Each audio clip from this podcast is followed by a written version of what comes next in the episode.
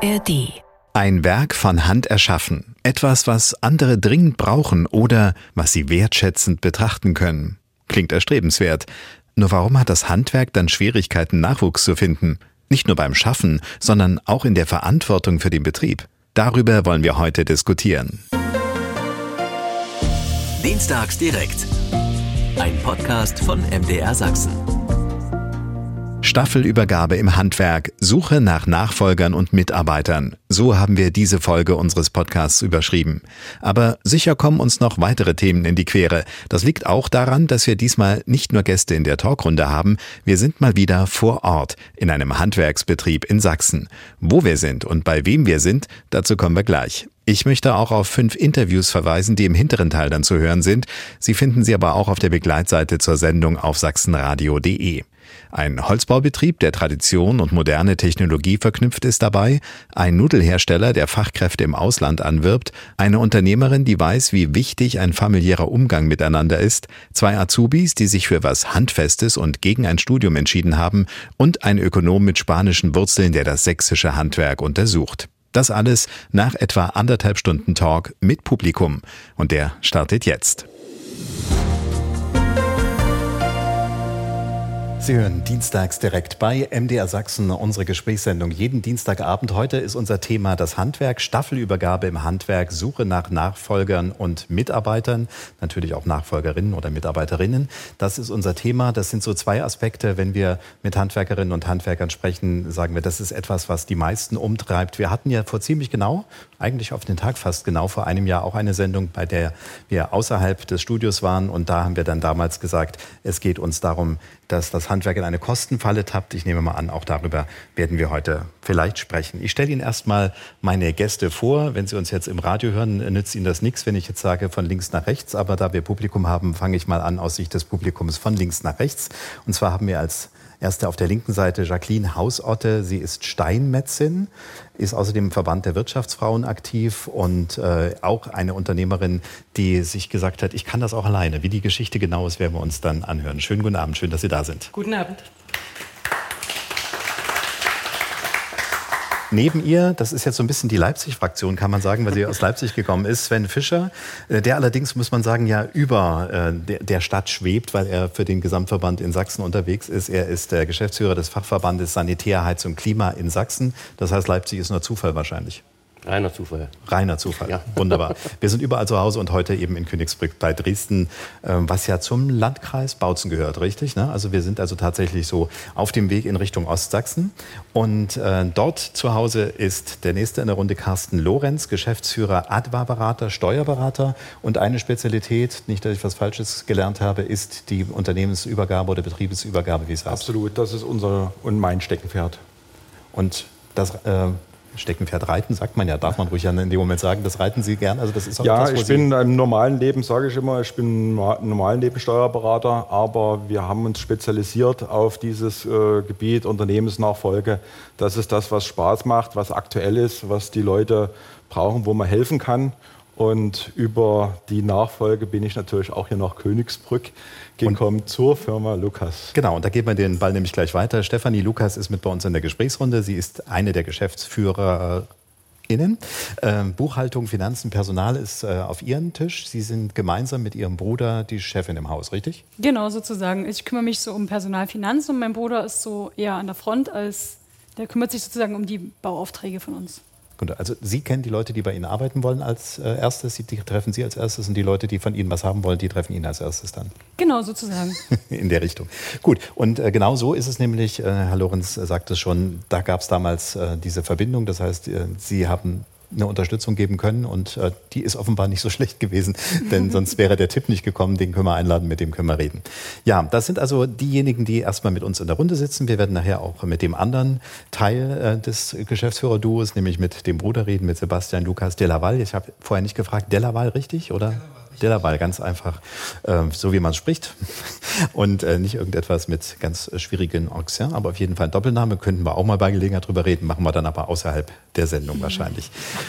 Gut, welche Themen äh, liegen noch so allen am Herzen? Das können wir dann nachher in unserer, wir machen ja mehrere Gesprächsrunden, in der nächsten dann mal abstimmen, inwiefern die Kostenfalle eigentlich immer noch zugeschnappt ist oder ob sich da viele wieder daraus befreien konnten, inwiefern mittlerweile ähm, sowas wie Auftragslagen und Lieferketten wieder funktionieren. Das würde ich ganz gerne aus der Reihe unseres Publikums wissen. Aber ich frage jetzt erstmal nochmal die Runde. Ich habe natürlich den Bezug zum Handwerk schon hergestellt. Sie alle haben mit Handwerk zu tun, indem Sie entweder drin arbeiten, wie die beiden Damen in unserer Runde, oder dafür arbeiten, indem sie in irgendeiner Art und Weise netzwerkend oder beratend unterwegs sind.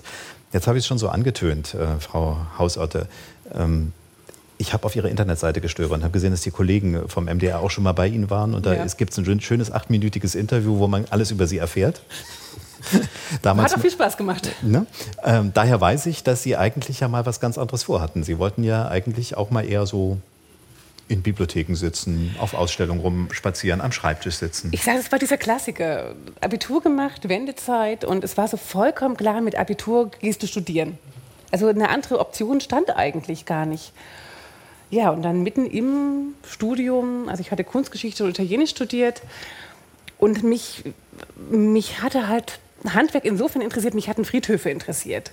Und dann gab es eine wunderbare Situation. Ich war Ostern 2000 in Böhmen unterwegs, ging über Friedhöfe und die verfielen alle.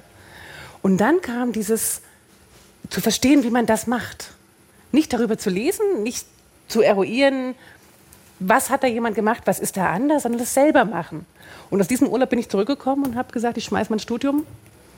Also Sie wollten nicht wissen, wie man Friedhöfe verfallen lässt, sondern wie die äh, noch nicht zerfallenen ja. äh, Dinge dort gemacht werden. Ja, weil ich dachte mir, es, es muss ja was sein, was man lernen kann. Die Leute sind ja nicht alle als begnadete Michelangelos vom Himmel gefallen. Also muss es ja eine Technik sein, die man lernen kann.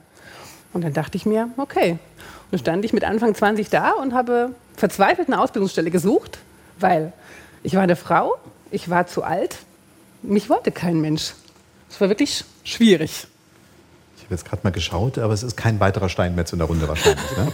Aber Menschen, die einen Hammer in die Hand nehmen können, schon. Wir sind ja auch mitten in einer Werkhalle, sitzen wir hier, deswegen auch diese Akustik. Äh, haben Sie sich gleich zu Hause gefühlt oder es riecht hier anders als bei Ihnen? Ne? Bei Ihnen es riecht anders, aber es ist ähnlich. ja, also wenn irgendwo noch ein großer Fäustel rumsteht, aufpassen. Dann kriegen wir auch das hin. Ich würde die Halle auch sofort nehmen. Ne? Und äh, ein zweites Thema werden wir nachher noch genauer besprechen, hm. wenn wir auf Unternehmensnachfolge kommen. Auch da haben Sie Expertise. Das ist ein Grund unter anderem, warum Sie hier sind. Das heißt, Sie haben dann irgendwann gesagt, ich lerne den Job, ich mache das jetzt. Ja. Und jetzt will, jetzt gerade ich mir die Firma? Ich lerne das, ich mache den Job. Ich habe mich während meiner also Angestellten-Dasein entschieden, eine Meisterschule zu machen, weil wir sind Handwerksrolle A, sprich Meisterzwang. Habe mich dann noch während der Meisterschule selbstständig gemacht und habe dann 2019 die erste Firma übernommen und 2020 die zweite Firma übernommen. Und warum und weshalb und wieso? Wie gesagt, machen wir da mal in einem genau. eigenen Bereich.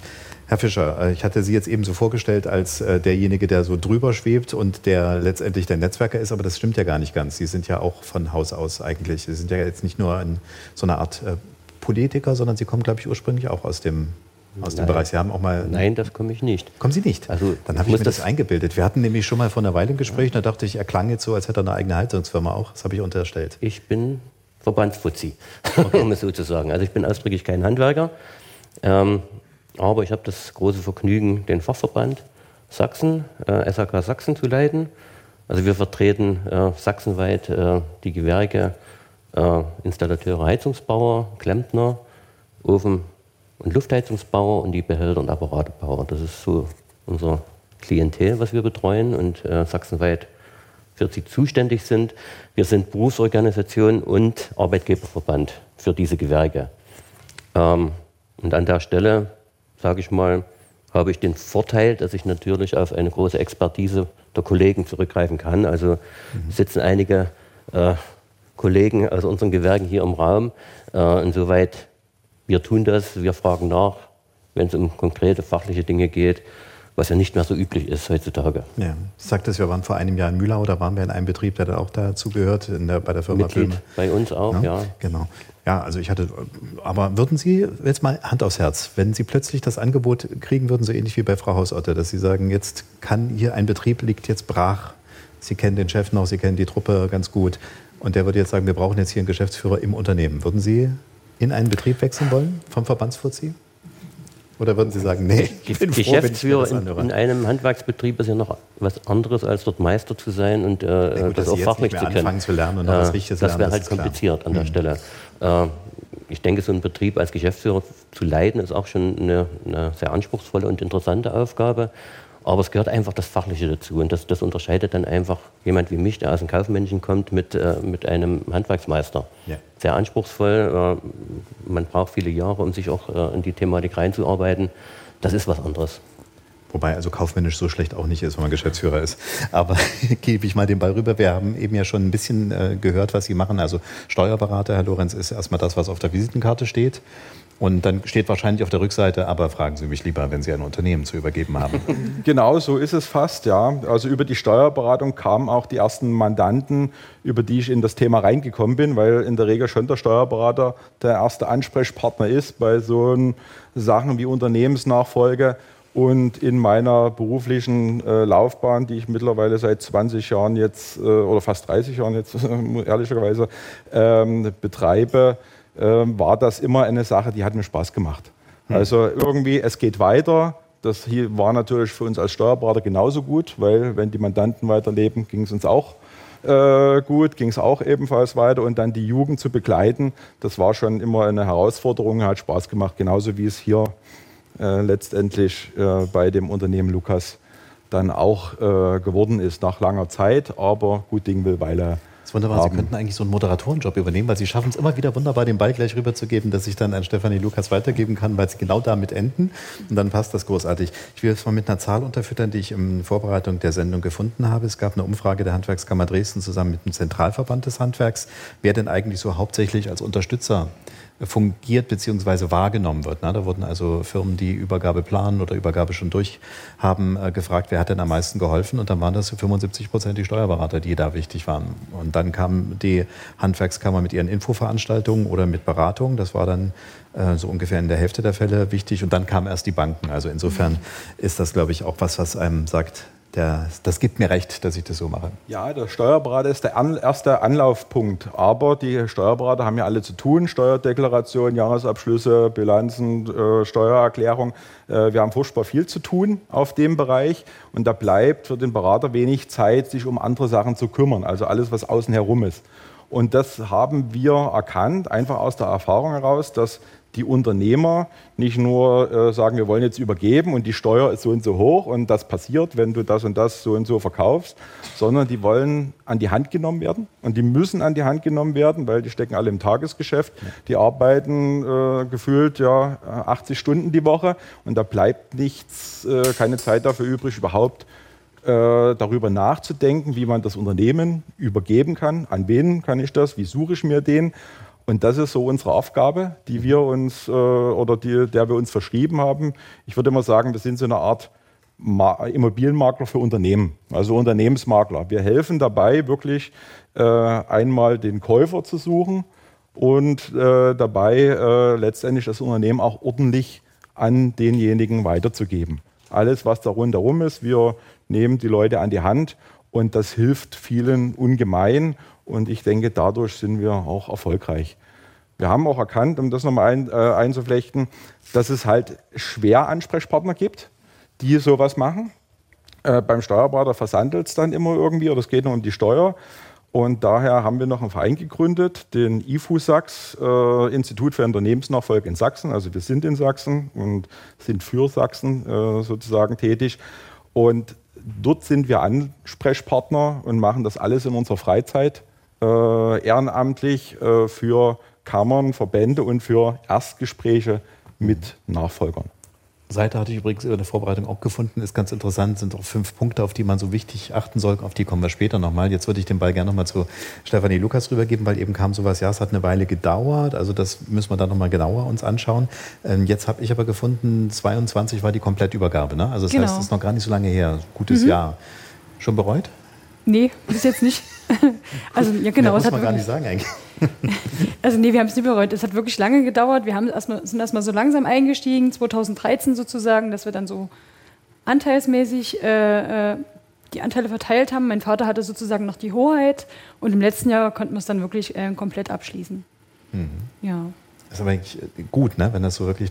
Ich habe irgendwo mal früher in so einer Vorbereitung äh, gelesen, zehn Jahre wäre immer so das, das Ideal, ne? oder was sagen Sie? Ja, es geht auch schnell. Also man muss wirklich sagen, das ist zehn Jahre ist zu lang. Also es geht auch schnell, wenn man die entsprechenden Partner an der Seite Wenn man es in der Familie aber machen möchte, ist es vielleicht gar nicht so schlecht, dass man zehn Jahre vorher schon mal Bescheid sagt. Ja, so, ich hatte ich, auch einen Fall, wenn wir bei Steinmetz äh, sind. Das war mit einer meiner ersten Fälle. Da hat es sechs Jahre gedauert, von dem, dass der Junior überhaupt gesagt hat, ich mache es gar nie, mhm. bis er dann tatsächlich die Firma nach sechs Jahren übernommen hat und dem äh, sozusagen Inhaber auch noch eine ausreichende Rente mitzahlen konnte. Aber es war ein unheimlich langer Weg und es war aber toll, dass es dann doch geklappt hat. Staffelübergabe im Handwerk, Suche nach Nachfolgern und Mitarbeitern, so haben wir die Sendung überschrieben. Und wir haben ja eben schon von Carsten Lorenz, äh, Adva-Berater, gehört, wie wichtig es ist, dass man eben äh, jemanden an der Seite hat, der einem so ein bisschen hilft und ein bisschen unterstützt bei Dingen wie zum Beispiel bei einer Unternehmensnachfolge. Dann sind natürlich die Kammern immer noch eine wichtige ähm, Stütze, könnte man sagen. Die haben ja auch Gesprächsangebote. Wir haben es eben gerade schon erwähnt. Aber es gibt ja auch noch andere. Zum Beispiel haben wir im Saal Katrin Schlesinger von der Lautech GmbH. Frau Schlesinger, ähm, Sie sind auch unterstützend unterwegs. Eine Lauttech GmbH, da denkt man erstmal, ja, die bauen vielleicht auch irgendwas, keine Ahnung was, aber könnte sein. Aber das machen Sie nicht, sondern Sie sind äh, mitten im Handwerk für Handwerk, richtig? Ganz genau. Wir sind äh, sozusagen ein Wirtschaftsförderer. Uns gibt es seit 31 Jahren und seitdem äh, schlägt auch unser Herz dafür, die Region und die Wirtschaft und die Handwerksunternehmen hier in der Region zu unterstützen. Und ähm, es gibt einen Zusammenschluss, eine Wirtschaftsförderung von vier Kommunen. Äh, da gehört auch Königsbrück dazu. Ähm, und da ähm, denken wir uns verschiedene Formate aus, die Unternehmen sozusagen unterstützen. Äh, zum einen bringen wir die Unternehmen zusammen, indem sie sich gegenseitig an ihren Firmenstandorten zum Beispiel treffen, sich vorstellen und erst, überhaupt erstmal voneinander wissen, Sowas wie heute was sie im Prinzip? überhaupt tun. Genau. okay, also Netzwerk im weitesten Sinne kann man sagen, aber nicht jetzt äh, keine Finanzierer oder sowas in der Richtung. Äh, nein, allerdings äh, wir unterstützen natürlich auch, wenn ähm, Unternehmen zum Beispiel ihre Betriebsstätten erweitern möchten, äh, dann schauen wir schon auch, äh, was gibt es für Fördermöglichkeiten, für Unterstützungsmöglichkeiten für die Unternehmen und ähm, helfen dabei auch. Mhm. Jetzt sagen Sie seit 31 Jahren am Markt. Ähm, wenn man das so jetzt im Rückspiegel bis heute betrachtet, ist das etwas, wo Sie sagen, ja, das ist es gut, dass es uns gibt, sicherlich. Wir wurden zunehmend wichtiger oder wir hatten schwere Zeiten durchzustehen. Es geht wieder, wie es beim Handwerk zum Teil selber in manchen Branchen ja war. Wie ist es bei Ihnen? Also wir sind mal 1992 ähm, im Strukturbruch gegründet worden, sozusagen als Technologiezentrum. Äh, damals gab es ja den äh, Strukturbruch in der Kohle. Äh, da sind wir jetzt so ein bisschen wieder drin, auch mit dem Kohleausstieg. Und ich denke, auch das ist jetzt wieder eine wichtige Rolle, die wir haben. Wir unterstützen auch die äh, Kommunen, auch bei der Schaffung von Infrastruktur, auch bei den Chancen, die der Strukturwandel jetzt bietet, aber auch vor allen Dingen auch die Unternehmen, äh, wenn es dort Möglichkeiten gibt. Ja, wir hatten so ganz kurzes Vorgespräch vorhin, da habe ich irgendwie so halb in Erinnerung, dass Sie selber jetzt auch Handwerker suchen. Habe ich das äh, falsch abgespeichert? Genau, wir wollen ein ähm, Forschungstechnikum errichten, bei uns am Standort eine Halle sozusagen modernisieren und Bauinnovationen äh, gemeinsam mit der Wissenschaft entwickeln.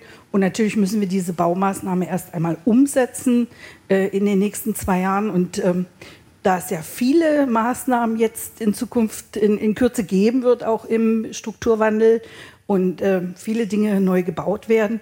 Da ist es natürlich auch wichtig, dass wir bei Zeiten auch Werbung machen dafür, dass die Handwerksunternehmen dann auch da sind, hier aus der Region vor allen Dingen. Also das ist auch unser Prinzip, dass wir immer sehr gern natürlich mit den Handwerksunternehmen aus dem Wirtschaftsraum hier und aus der Region zusammenarbeiten. Also Sie brauchen ganz simpel erstmal jemanden, der da was baut, Ne? Genau. Maurer, Bauhandwerker und so weiter und so fort, Installateure, Fenster, alles. Heizung, Sanitär, Elektrik, alle diese Dinge, ganz muss, genau. Muss da alles mit rein und dann, wenn da jemand Innovatives dabei ist, dann kriegt er gleich sein Eckchen in der späteren Halle und darf dann... Perfekt, dann sind wir eine Shared Factory und können dann gemeinsam auch Entwicklung machen, genau.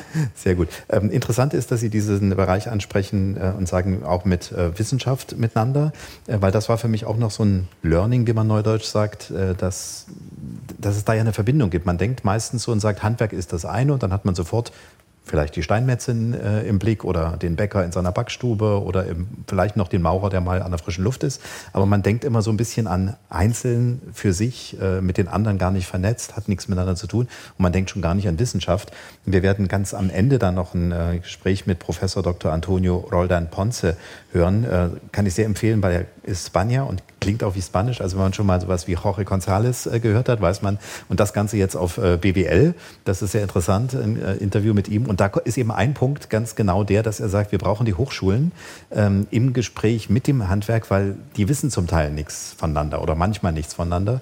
Und Hochschulen können zum Beispiel helfen über Simulationen oder eben indem man irgendetwas entwickelt, eben solche Dinge, die vielleicht in Ihrem Technologiezentrum dann mal drin sind und äh, die dann wiederum den Handwerkern helfen. Wir haben ja hier auch äh, in der Lukas Group, wo wir sitzen, gerade so einen Roboterkumpel nebenan stehen. Wir, äh, übrigens, das Ganze hier gibt es auch als Video dann demnächst auf der Internetseite sachsenradio.de. Kann man uns also auch beim Sprechen im Nachgang nochmal zuhören. Und da ist dann unter anderem auch dieser Schweißroboter, haben wir vermutet, als genau, Laien. ein Schweißroboter, genau. Und der kann auch richtig was. Der steht jetzt nicht als Deko nur da.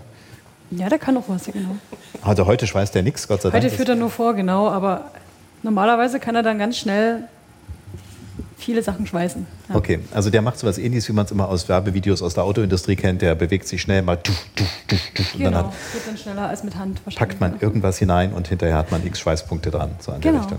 Und äh, das ist jetzt aber noch nicht äh, super neue Zukunftstechnologie, sondern das gibt es wahrscheinlich schon so seit zehn Jahren. Ja, das ist jetzt, äh, ja, da kann vielleicht mein Bruder was genaueres dazu sagen. Also es ist, Dann, Der- dann lassen wir den Bruder Lukas gleich mal zu Wort kommen. Äh, der na, kennt sich damit besser aus. Sebastian Lukas Lava also, sitzt in der also die ersten Reihe. Robotik, die ist ähm, ähm, relativ neu im Handwerk. Es gab schon öfters, äh, schon lange, so 20 Jahre gibt es Schweißroboter.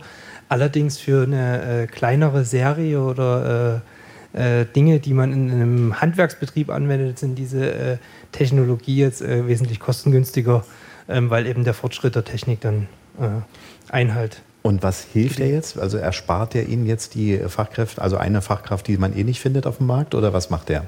Oder Ja, ist er nur also, schneller? Also der Roboter hat schon mal keinen Urlaub, außer da braucht man einen Tropfen Öl.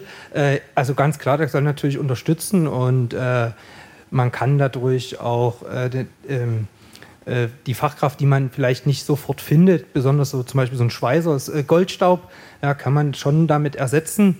Äh, aber das geht bis zum gewissen Grad und dann wird es wieder sehr speziell und ähm, äh, sehr handwerklich. Dann müssen wir schon auf den Handwerker zurückgreifen. Ich habe gerade jetzt so eine Szene im Kopf, wenn man sozusagen dann beim Kunden ist und will was installieren und dann kommt so ein, ein Kollege mit seinem Schweißroboter, der mit ist, ne?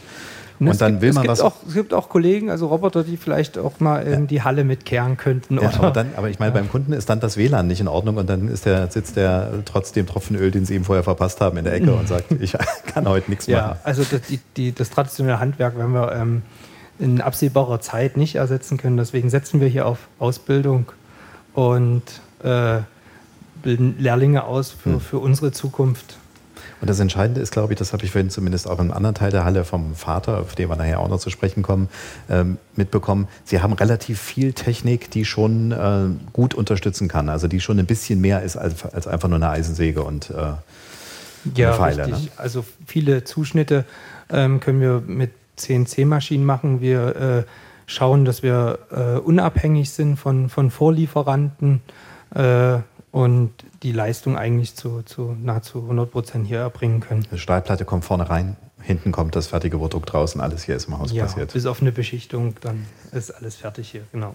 Okay, also Digitalisierung, Technis, äh, weil es heißt ja auch so ein bisschen, dass junge Menschen im Unternehmen dann gerne auch deswegen reinkommen, weil sie eben nochmal wieder einen neuen Blick haben, andere Technologien mit reinbringen, die äh, ganze Firma zukunftsfähiger machen. War das so ein Ansatz bei Ihnen auch? Dass Sie Ja, gesagt die- haben, also das Vater würde ja gerne, aber ehe wir das alles erklärt haben, machen wir es selber. Ja, also äh, für uns ist ähm, so, ein, so ein, dass wir in Technologie investieren, ist für uns auch ein Träger, um äh, äh, Auszubildende zu finden. Wir wollen uns damit interessant machen mit, mit solchen Dingen. Wir wollen, ähm, also für uns ist die Ausbildung ein gewisser Erfolgsträger. Also wir gehen davon aus, dass unser Unternehmenserfolg auch in der, in der Ausbildung äh, liegt, um dann die, die Fachkräfte davon äh, zu tragen. Und der Weg äh, ist, ist lang äh, und man muss praktisch ständig am Ball bleiben, also nicht Ja. loslassen. Frau Hossatte, ähm, handwerklicher Beruf. Bei Ihnen ist es ja so, ich habe in dem Video gesehen, Sie haben da einfach einen schweren Meißel in der Hand und einen Schlegel, heißt das Schlegel? Ja. Also so ein Fäustel. Fäustel. Also so ein großes Ding, was so ein bisschen so aussieht, als hätte es Michelangelo sich selber geschnitzt und damit richtig Das ist ein draufhauen. Knüpfel. Ist egal. Das ist der Knöpfel, ne? Das ist ein Knüpfel, genau. So, ähm, das sieht jetzt auf jeden Fall nach sehr viel Handarbeit aus. Ist in irgendeiner Art und Weise Technologie in, bei einem Steinmetzbetrieb auch vorstellbar oder spielt er da eine Rolle? Spielt eine Rolle, kommt immer ein Stück weit auch auf die Betriebsgröße an. Ähm, es kommt sicherlich auch ein bisschen auf die Ausrichtung an. Wir selber sind ganz stark in einem Bereich, was Grabmal ist, dort sehr spezielle Geschichten und auch Restaurierung. Wir haben automatisch relativ viel Handarbeit derzeit. Es gibt dort mittlerweile auch Maschinen, große Roboter. Macht in meinem Bereich aktuell nicht den Sinn. Und ich habe auch tatsächlich, die Leute kommen gezielt zu mir, auch die Auszubildenden, weil die genau das andere suchen. Das ist so dieses, ich bin in verschiedenen Ausbildungsgremien. Ich sage, ich warne immer sehr vor dieser Handwerksromantik, die wir haben, weil ich sage, wir enttäuschen die, die genau das suchen in vielen Bereichen und finden die nicht, die eigentlich mehr in den technischen Bereich gehen würden. Und das ist eine ganz schwierige Geschichte bei uns. Also wie gesagt, ich habe keine Probleme, Lehrlinge zu finden. Die Leute kommen, die wollen. Wir haben viel Handarbeit. Ja. Also keine Probleme, kommen genügend zu Ihnen. Ja. Okay. Und die wollen ähm, noch so richtig Ja. Muckis auch bekommen. Okay. Und äh, das heißt, wenn Sie da sagen, viel für Friedhöfe, zum Teil Restaurierung und bestimmte Dinge, das heißt, wird das dann so eher figürlich, ornamentig oder sowas? Wenn man jetzt mal über einen Friedhof sich Revue passieren lässt, dann hat man ja meist schöne, schöne Steine geschliffen, besondere Formen, bestimmte Ja. Farben und sowas. Äh, aber da könnte ja unter Umständen dann auch so ein, so ein Roboterfreund äh, das erstmal machen. Der kann das auch rausfräsen aus so einem Stückchen Können, Platte. ein Roboter, können die Roboter mittlerweile auch, muss man tatsächlich sagen. Das können die Roboter. Was machen Sie dann anderes? Wir haben teilweise Zulieferung, da sind wir genau an dem Thema, was wir haben. Diese Sachen lasse ich zuliefern, weil die Produktionsflächen habe ich in Leipzig nicht. Also in Leipzig ist eher das Problem Platz, Flächen. Und Sie veredeln dann. Ja, genau. Und wir, wenn wir wirklich gerade Weichgestein, teilweise aber auch Hartgestein, wo wir wirklich Formen rausarbeiten, das machen wir dann mit der Hand. Genau. Ist aber in der Regel keine polierte Oberfläche, sondern wirklich eine handwerklich bearbeitete Fläche. Gut. Also man muss sich dann auf jeden Fall mal auf Ihrer Seite die Bilder anschauen und Sie haben ja auch so bestimmte äh, Schlagworte da drauf. Ich hatte sie mir irgendwo zwar aufgeschrieben, aber Sie wissen sie bestimmt sogar besser als ich, die ähm, dann dabei sind, wo Sie sagen, das sind ähm, Sachen, nee, wo habe ich es mir hingeschrieben? Leidenschaft. Äh, Begeisterung, Glaube, Leidenschaft Ja, das so drei genau. Sachen. Und dann sieht man dazu eben diese doch sehr, ja doch schon künstlerischen Dinge Ich bin dabei. überzeugt von dem, was ich tue. Und das übertrage ich auf meine Mitarbeiter. Und ja, das ist Ja, das ist, glaube ich, auch wichtig, weil das ist ja doch ein, äh, ein Bereich, in dem man auch in gewisser Weise ein bisschen mit Pietät und künstlerischem äh, und, und, und eben so Herz hat dabei viel sein mit muss. Pietät zu tun. Ist, ich sage mal, wir, wir gehen ganz viel mit Menschen in einer ganz besonderen Situation um. Und wenn man die aber mitnehmen kann, wenn man denen etwas geben kann, was ihnen ein Stück weit hilft, ihr Leben weiterzuführen, dann finde ich das ein unheimliches Geschenk. Ja, sehr gut. Ähm, genau, weil ich glaube, Handwerk hat ja diese beiden Facetten. Ich, äh, geben Sie mir recht oder geben Sie mir nicht recht in der Runde, dass man auf der einen Seite sagt, Problemlöser, da ist was kaputt, das muss repariert werden, fertig. Pff. So. Das zweite ist aber in irgendeiner Art und Weise Wertigkeit, sowas Uniques, was eigen, Einzigartiges, äh, ne, wo man eben in gewisser Hinsicht noch sagt, pff, geschafft. Weiß man ja, wenn man so wie wir, äh, ne, ähm, Herr Fischer, mal mit der Hand gearbeitet hat und hat mal irgendwas gesägt und der Schnitt ist einigermaßen gerade und danach sieht es auch noch hübsch aus, dann wissen wir auch, was Handwerk bedeutet so ein bisschen. Nee, aber dann weiß man, dass dieses, ich habe da jetzt was geschaffen, ich habe das gemacht, ich bin in gewisser Weise äh, selbstwirksam. Das ist ja, glaube ich, ich denke, Selbstwirksamkeit, geben Sie mir recht, ist bestimmt auch einer der Punkte gewesen, wo Sie die äh, Kunstgeschichte in die Ecke geworfen haben und das andere Ja, also dieses, haben. man weiß am Ende des Tages, was man gemacht hat. Ich habe mal in der Rede gesagt, ich bin, als ich im Studium zu meinem Praktikum gegangen, Steinmetz-Praktikum, ich bin, ich habe den ersten Tag, hatte ich einen Stockhammer in der Hand. Das heißt, ich hatte einen riesigen Fleischerhammer, der aber Druckluftbetrieben war. Ich bin die Nacht aufgewacht, meine Hände waren verkrampft und haben gezittert. Aber es war ein zutiefst befriedigendes Gefühl, zu wissen, was ich gemacht habe. Man sieht, was man gemacht hat. Ich glaube, das ist ein ganz entscheidender Punkt.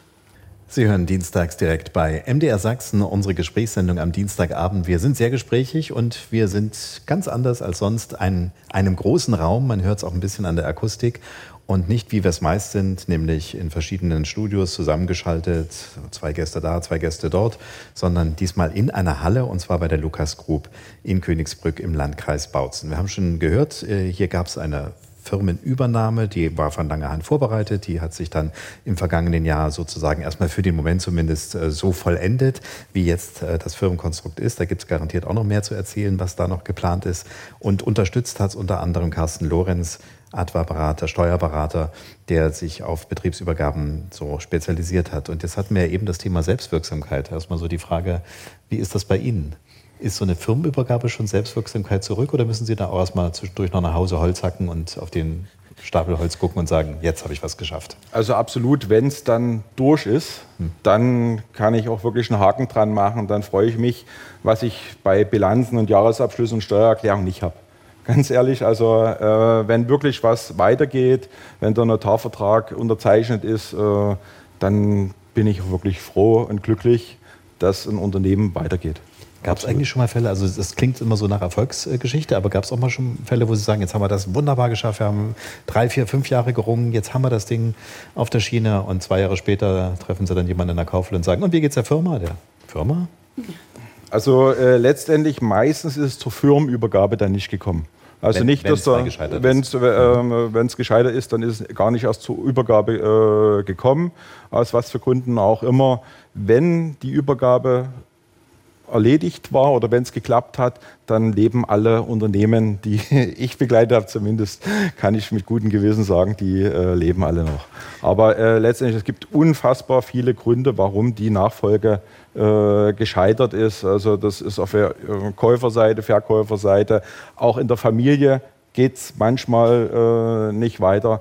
Das ist halt wirklich äh, ärgerlich teilweise, mhm. aber man kann es den Leuten nicht verdenken und man muss es nie übers Knie brechen, nur damit es dann danach irgendwie nicht weiter funktioniert. Kann man es an so drei, vier Dingen festmachen, wo man sagt, also ich vermute mal, finanzielle Gründe können immer eine Rolle spielen, dass man sagt, das wird jetzt einfach für denjenigen, die es übernehmen sollen, ein zu großes Rad zum Drehen? Naja, zum einen, es gibt schon viele Unternehmensnachfolgen in der Familie, nur äh, nicht alle Kinder wollen das, was die Eltern gemacht äh, haben, auch machen. Die wollen mehr Work-Life-Balance oder ähnliches. Mhm. Äh, es ist halt schwierig, äh, die Kinder dazu zu bringen, in ein Unternehmen reinzugehen und die ganze Bürokratie alles zu lernen und natürlich das Handwerk auch noch zu beherrschen. Die, ähm, das ist äh, extrem schwierig und ich sehe natürlich, wie die Eltern gearbeitet haben, äh, sagen wir sieben Tage die Woche. Die Mutter hat noch am Küchentisch die Buchhaltung gemacht äh, und das wollen die nicht. Äh, ja. Das ist schwierig in der, in der Familie. Ähm, was finanziell ist, muss ich sagen, das geht halbwegs alles zu regeln außer der äh, Verkäufer hat irre Vorstellungen, was das Unternehmen angeblich noch wert ist. Ja. Und da jemanden dazu hinzubekommen, dann äh, sozusagen auf annehmbare Größen runterzugehen, da scheitert viel dran, das muss man sagen. Weil es ja oft auch ein Lebenswerk ist, was man sich aufgebaut hat und man hat dann so ein anderes Gefühl davon. Ich mache jetzt mal was, was im Radio total Sinn macht, nämlich mal ein Handzeichen erbeten. Ähm, aber ich kann ja dann trotzdem erzählen, was rausgekommen ist. Einfach mal, damit ich ein Gefühl habe in der Runde, bei, bei wem ist denn in der Familie eine Firmenübernahme, Übergabe angedacht oder vor kurzem gelaufen? Da müssten sich jetzt eigentlich erstmal die Lukas-Familie alle melden, genau, also auch der Papa wahrscheinlich, okay. Ähm, und wer von Ihnen jetzt hat übernommen? Also wo sind jetzt die jungen Gründer? Wer ist also da? Okay.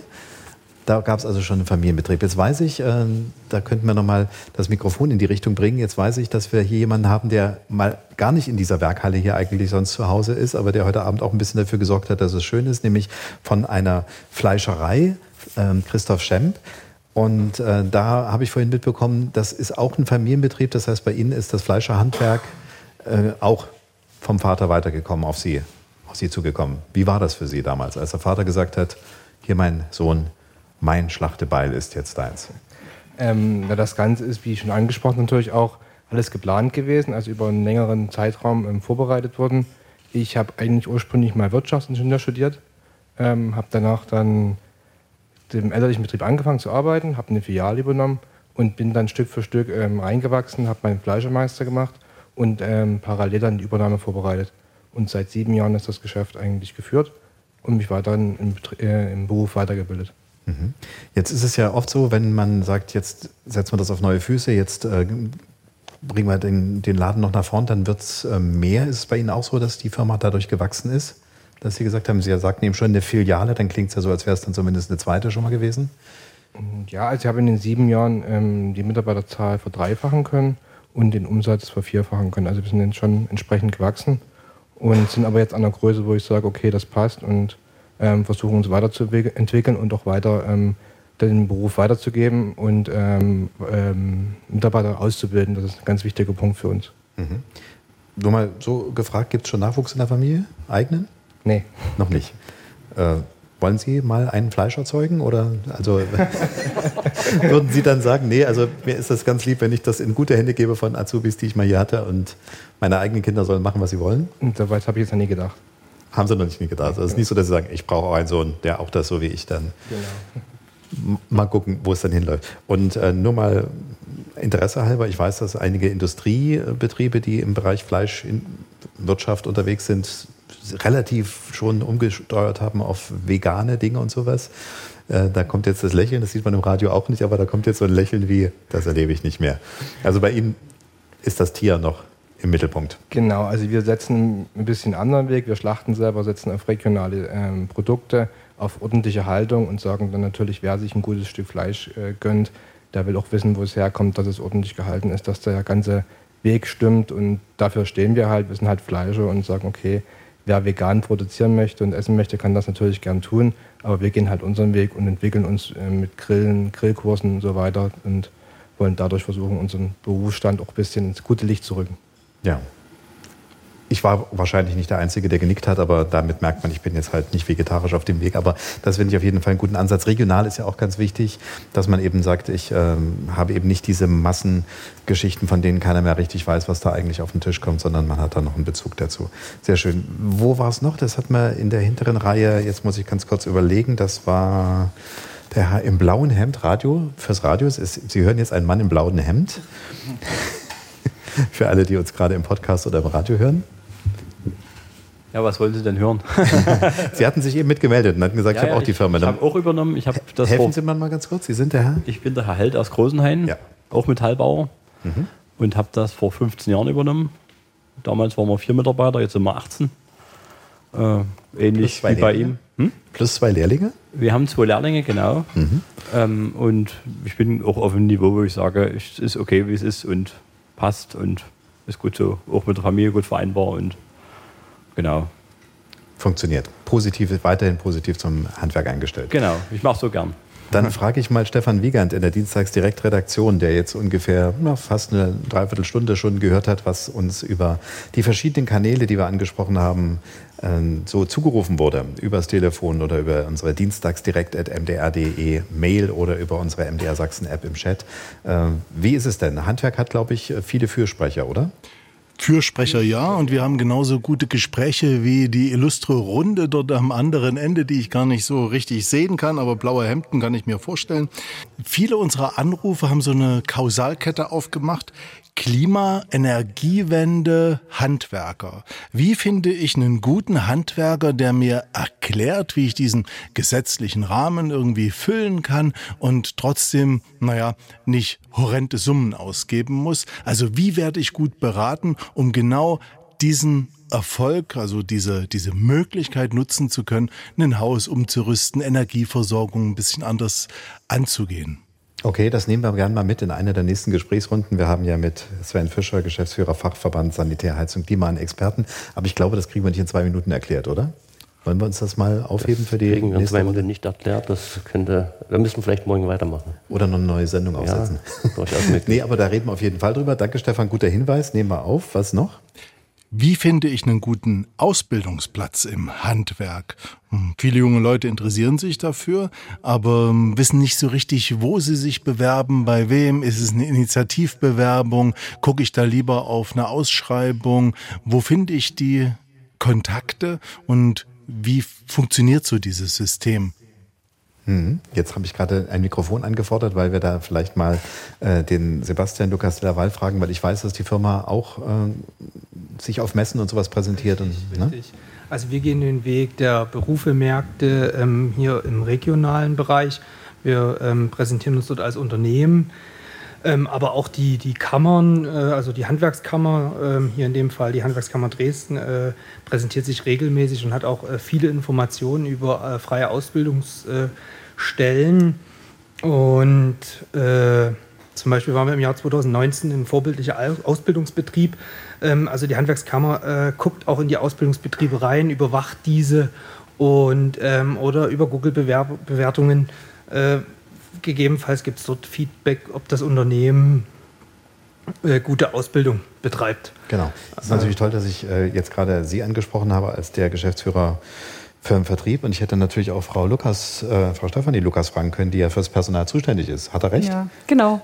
Also ich würde auch sagen, der erste Weg ist dann immer erstmal vielleicht auch, wenn man jetzt Unternehmen in der Nähe hat. Also es gab auch mal so eine Umfrage, viele äh, Schüler wollen gerne in die Nähe von ihrem Heimatort gehen, dass man da vielleicht mal guckt, ob das Unternehmen eine Website hat. Und da sind ja meistens auch die Ausbildungsstellen ausgeschrieben. Mhm. Und auch kann man mal in sozialen Netzwerken schauen, auf Instagram oder Facebook. Da sind schon ganz viele auch Handwerksunternehmen aktiv und werben dann auch um die Auszubildenden. Ja. Ich habe dann später auch noch ein Gespräch mit zwei Azubis, die bei der Still GmbH, das ist jetzt eine relativ riesengroße Firma in Hamburg ist, ähm, und die mal gefragt, warum sie sich einen Beruf mit Hände schmutzig machen, rausgesucht haben. Und da war zum Beispiel äh, die Frage immer, äh, ja, ich kenne das aus der Familie oder ich kenne diesen Betrieb schon seit langem und das ist so ein familiäres Feeling, obwohl es eine Riesenbude ist. Das spielt aber, glaube ich, auch eine Rolle, ne? dass man sagt, ich kenne da jemanden, der arbeitet dort, der ist zufrieden. Genau, also auf jeden Fall. Also zum Beispiel dieses Jahr hat ähm, ein Auszubildender bei uns, uns angefangen, das ist der Sohn von einem Mitarbeiter von uns. Ne? Also das darf man auch nicht unterschätzen, dass diese Dinge, die früher funktioniert haben, also Netzwerke, die es schon immer gab, dass man die natürlich auch noch nehmen kann.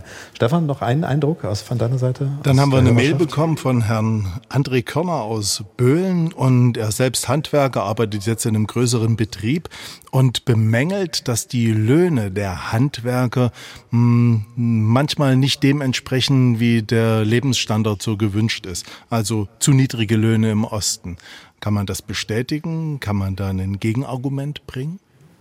Herr Fischer, ja, da, würde, da würde ich vielleicht kurz reingehen. Genau, der Mann also aus dem Sanitär, Heiz- und Klimabereich. Wir sind ja als äh, Arbeitgeberverband auch Tarifpartei in, in Sachsen für unser Gewerk. Ähm, da wäre ich vorsichtig mit solchen Bemerkungen. Zum einen äh, die Tarife, die wir vereinbaren mit unserer Gewerkschaft als Partner, äh, denke ich, sind äh, schon so ausgewogen, äh, dass von beiden Seiten dann am Ende ja auch die Zustimmung kommt. Also wir, ich spreche jetzt für unsere Mitglieder, die auch tarifgebunden sind. Insoweit äh, bilden die ab, was in Sachsen von der Großstadt Leipzig oder Dresden bis in die Grenzregion äh, im Durchschnitt hier auch an Geldern gezahlt werden kann. Ähm, davon abgesehen, in der Realität sieht das dann aber auch so aus, dass äh, in, in Ballungsgebieten deutlich höhere äh, Vergütungen gezahlt werden, als im Tarifvertrag vereinbart ist. Äh, das ist äh, ganz klar, Angebot, Nachfrage bestimmt den Preis, das haben wir alle mal gelernt und das äh, funktioniert auch äh, bei, der, bei der Arbeitsplatzsuche. Insoweit bin ich nicht der Meinung, dass äh, zu niedrige Preise, äh, zu niedrige Löhne gezahlt werden. Die sind angemessen. Äh, ich weiß, dass äh, Industrie, Automobilindustrie deutlich höhere Vergütungen zahlen kann. Äh, da ist das Handwerk ausdrücklich nicht in der Lage dazu. Äh, wir müssen das auch mal zu Ende denken. Wir haben jetzt schon ein Problem in unserem Land mit Inflation, mit Preissteigerungen. Da schlägt sich alles da nieder. Und insbesondere Löhne würden im Handwerk, wo wirklich die, die Kraft, die, die Arbeitskraft einen Großteil des, äh, des Preises ausmacht, natürlich zu exorbitanten Preissteigerungen führen, äh, wenn wir vergleichbare Löhne wie, wie die Großindustrie hier hätten. Also das, das äh, muss in der Waage bleiben. Wir schauen dort sehr genau, dass wir dort äh, mit unseren Tarifpartnern dort ausgewogene Tarife aushandeln können und bisher hat das sehr gut funktioniert. Wir hatten eben schon mal so ein bisschen das äh, Thema die Industrie. Wir sind ja beim Handwerk und Industrie, hm, das ist nicht unbedingt immer eine Freundschaft. Ne? Sven Fischer sagte eben gerade, äh, natürlich kann ein Handwerksbetrieb in der Regel nicht die ähm, Löhne zahlen, wie es zum Beispiel die Automobilindustrie kann. Aber es ist ja nicht nur dort so. Ne? Ich äh, weiß, dass einer unserer Gäste hier in der Runde da auch so seine Meinung hat. Äh, Hendrik Hermann, Malerbetrieb Hermann aus Pulsnitz. Herr Hermann, äh, bei Ihnen äh, ist, glaube ich, die Geschichte der Firma, ähm, die hat sich so ein bisschen in die andere Richtung entwickelt. Ne? Bei Ihnen war das mal ein relativ großer Betrieb und jetzt ist er nicht mehr so groß. Wir waren ein großer Betrieb und sind jetzt kleiner geworden. Äh, Grund waren Aufträge, die Entwicklung auf dem Bau, aber auch äh, wie viele kleine Betriebe zu kämpfen haben, dass das Personal abwandert in die Industrie, die besser bezahlt, wo Anfang Januar eben schon feststeht, wie viele Tage Urlaub, wann und wo ich die verbringen kann. Und das Handwerk kann auch mit den Löhnen nicht mithalten, hm. weil wir müssen es an unsere Kunden weitergeben und irgendwo sind wir dann an die Grenze gekommen, wo es dann nicht mehr weiterzugeben ist. Ja, ähm, wenn Sie die Dimensionen uns nochmal aufzeigen können, also von größer heißt groß wie und kleiner heißt also klein wie? Über, weit über 20 Mann bis jetzt einen Beschäftigten und einen Lehrling. Also wir bilden noch aus, weil ich die Hoffnung noch nicht verloren habe, dass die kleinen Betriebe ausbilden müssen und aber es sind eben ganz schöne Kosten, die da ja. im Betrieb entstehen. Jetzt ist äh, ein Malereifachbetrieb jetzt nicht unbedingt, dass es da direkt eine Industrie gibt. Es gibt ja jetzt nicht die äh, Tapetenrenovierungsindustrie, die jetzt plötzlich ganze Häuser mit einem Schlag macht. Wo sind die Mitarbeiter dann hin? In artfremde Berufe sozusagen? Oder? Artfremde Berufe, also teilweise in Rente gegangen und artfremde Berufe. Und wir haben ja hier in der Nähe große Betriebe wie Müllermilch, die querbeet ein aus dem Handwerk Leute ziehen. Also wenn der sagt, haben Sie schon mal mit weißer Farbe gehandelt, dann können Sie auch eine Molkerei arbeiten. Ja, das wäre so dann ungefähr. so ungefähr die. An so fangen Sie die Leute. irgendwelche Prozesse überwachen geht immer. Okay. Ähm, wir haben ja mit äh, Stefanie Lukas die Personalerin des Unternehmens, bei dem wir zu Gast sind hier. Ähm, bei Ihnen ist es so, dass, glaube ich, noch genügend Mitarbeiterinnen und Mitarbeiter da sind, oder? Würden Sie jetzt auch sofort eine Handvoll also einstellen, die ab nächsten Monat mitmachen? Also wir, sind natürlich permanent auf der Suche nach neuen Mitarbeitern. Also wir werben auch immer dafür. Also wir sind ja Metallbauunternehmen und stellen Metallbauer ein. Und da müssen wir auch wirklich jemanden einstellen, der dann eine Ausbildung hat in dem Bereich und das Fachwissen auch mitbringt. Ja, wir haben das Spektrum noch gar nicht erzählt, was Sie alles machen. Ich habe es zwar auf der Internetseite gelesen, aber ich bin ja nicht der Klugscheißer, Sie wissen es besser als ich. Also das, die Firma hat ja mal angefangen mit einer kleinen Bauschlosserei. Ne? Genau, und wir haben uns dann nach und nach zu einem Metall- und Stahlbauunternehmen entwickelt. Ähm, wir machen so Einzelfertigungen, also vom Geländer bis hin zur großen Stahlhalle bieten wir eigentlich alles Mögliche an, das, was der Kunde sich halt wünscht.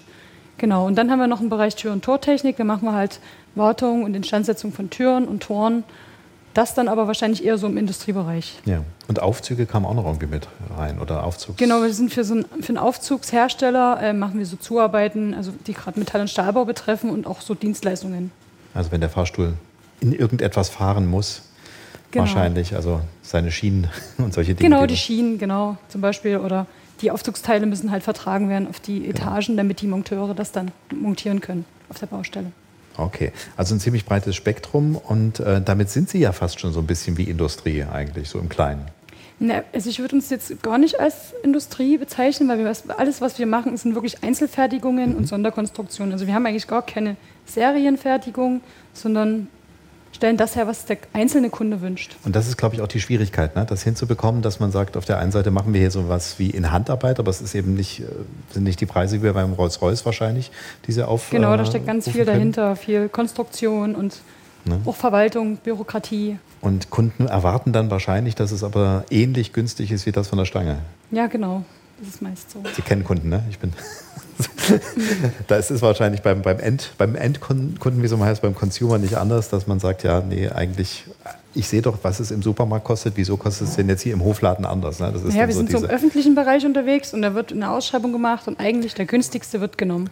Gute, so guter, äh, guter Move, weil genau vor einem Jahr hatten wir, ich habe jetzt den Namen gerade nicht im Kopf, aber jemanden, der so Spezialanfertigungen macht im ähm, äh, Bereich von Ausstellungen, Werbekästen. Äh, also der hat zum Beispiel für ZDF diese Tische gebaut und dann auch für ganz viele Museen äh, so Sonderkonstruktionen eben auch. Und der sagte eben auch, das Riesenproblem in seiner Firma war zu dem Zeitpunkt von vor einem Jahr eigentlich, dass er äh, in der Verhandlung gerade mit der öffentlichen Hand das extreme Problem hat, dass von allen erwartet wird, dass er den günstigsten Preis von irgendwann mal hält, aber ein Nachtrag oder irgendwas in der Richtung wird, wird nicht mehr anerkannt, obwohl natürlich alle wissen, dass von der ersten mhm. Idee bis zu dem Moment der Ausführung extrem viel passiert ist.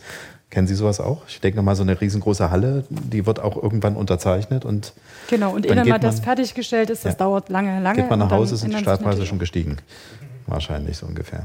Okay. Ähm, Wir hatten eben aus der Runde der äh, Hörer das, die Frage nach, wo, jetzt mal so eine Beratung. Erklären Sie mal alles, was im Gesetz noch nicht ganz klar ist, ähm, Herr Fischer, im Bereich Sanitärheizung, Klima, also gerade die Energiewende im Heizungsbau und Co. Das werden wir heute nicht leisten können. Ne? Wir werden jetzt weder eine Kundenberatung konkret machen können, noch werden wir äh, etwas besser lösen können, als es die Politik bisher hingekriegt hat. Die Frage, die mich eigentlich umtreibt, ist, die Betriebe, die Sie vertreten, mit denen Sie im täglichen Gespräch sind, haben die in dem letzten Jahr irgendwie, ja, was weiß ich, äh, ein anderes Gefühl entwickelt, sagen wir es mal so? Von, pa von Panik Frust. über Frust zu Frust, ja. Äh, egal jetzt vielleicht schon? Also, äh, naja, das ist, das ist eine große Schwierigkeit, das ist ein großer Ärger anfangs gewesen ähm, über die Referentenentwürfe, die ja gefühlt wöchentlich neu auf den Tisch kamen. Und ich will mal ungeschützt sagen, einer war schlimmer als der andere. Ähm, und das, was den Frust verursacht hat, äh, dass leider Gottes äh, Politik an der Stelle nicht an der Praxis mal gefragt hat, was geht, äh, was ist vernünftig, ähm, aus eurer Erfahrung, was können die uns da raten? Das wurde einfach nicht getan.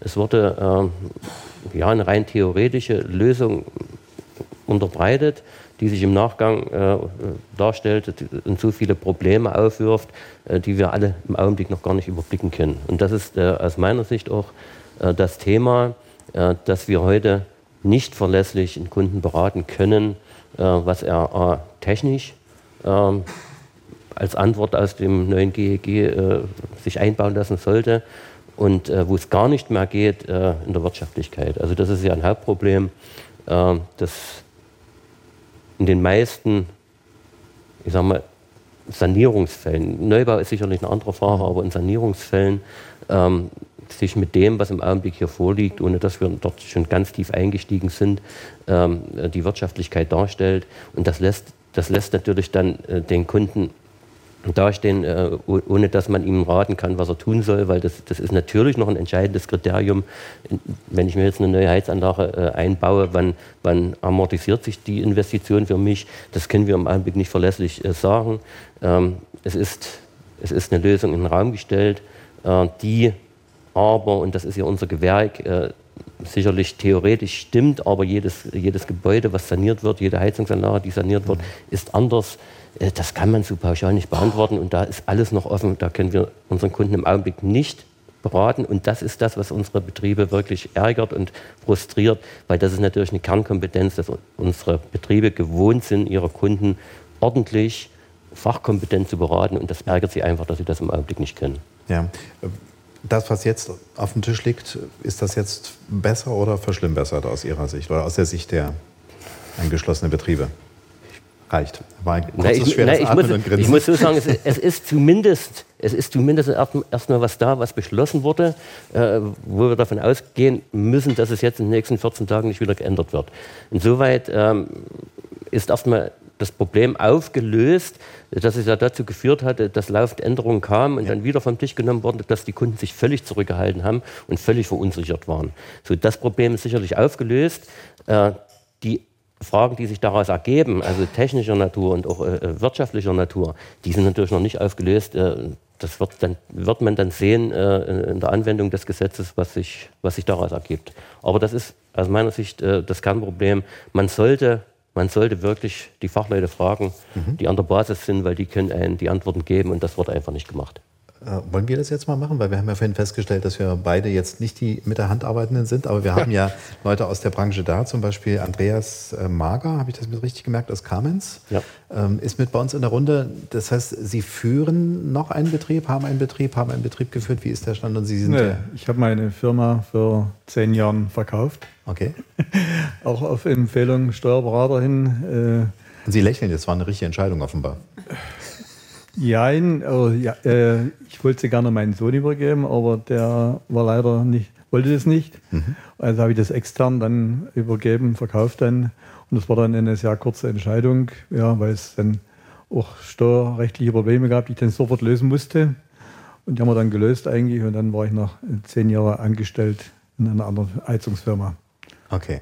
Das heißt, Sie, Sie lachen jetzt ein bisschen über das Gesetz, weil Sie sagen, geht mir nicht nee, mehr an. Nee, ich, äh, interessiert es auch ganz stark, weil ich auch stark in der Innung engagiert bin und beschäftigt mhm. bin.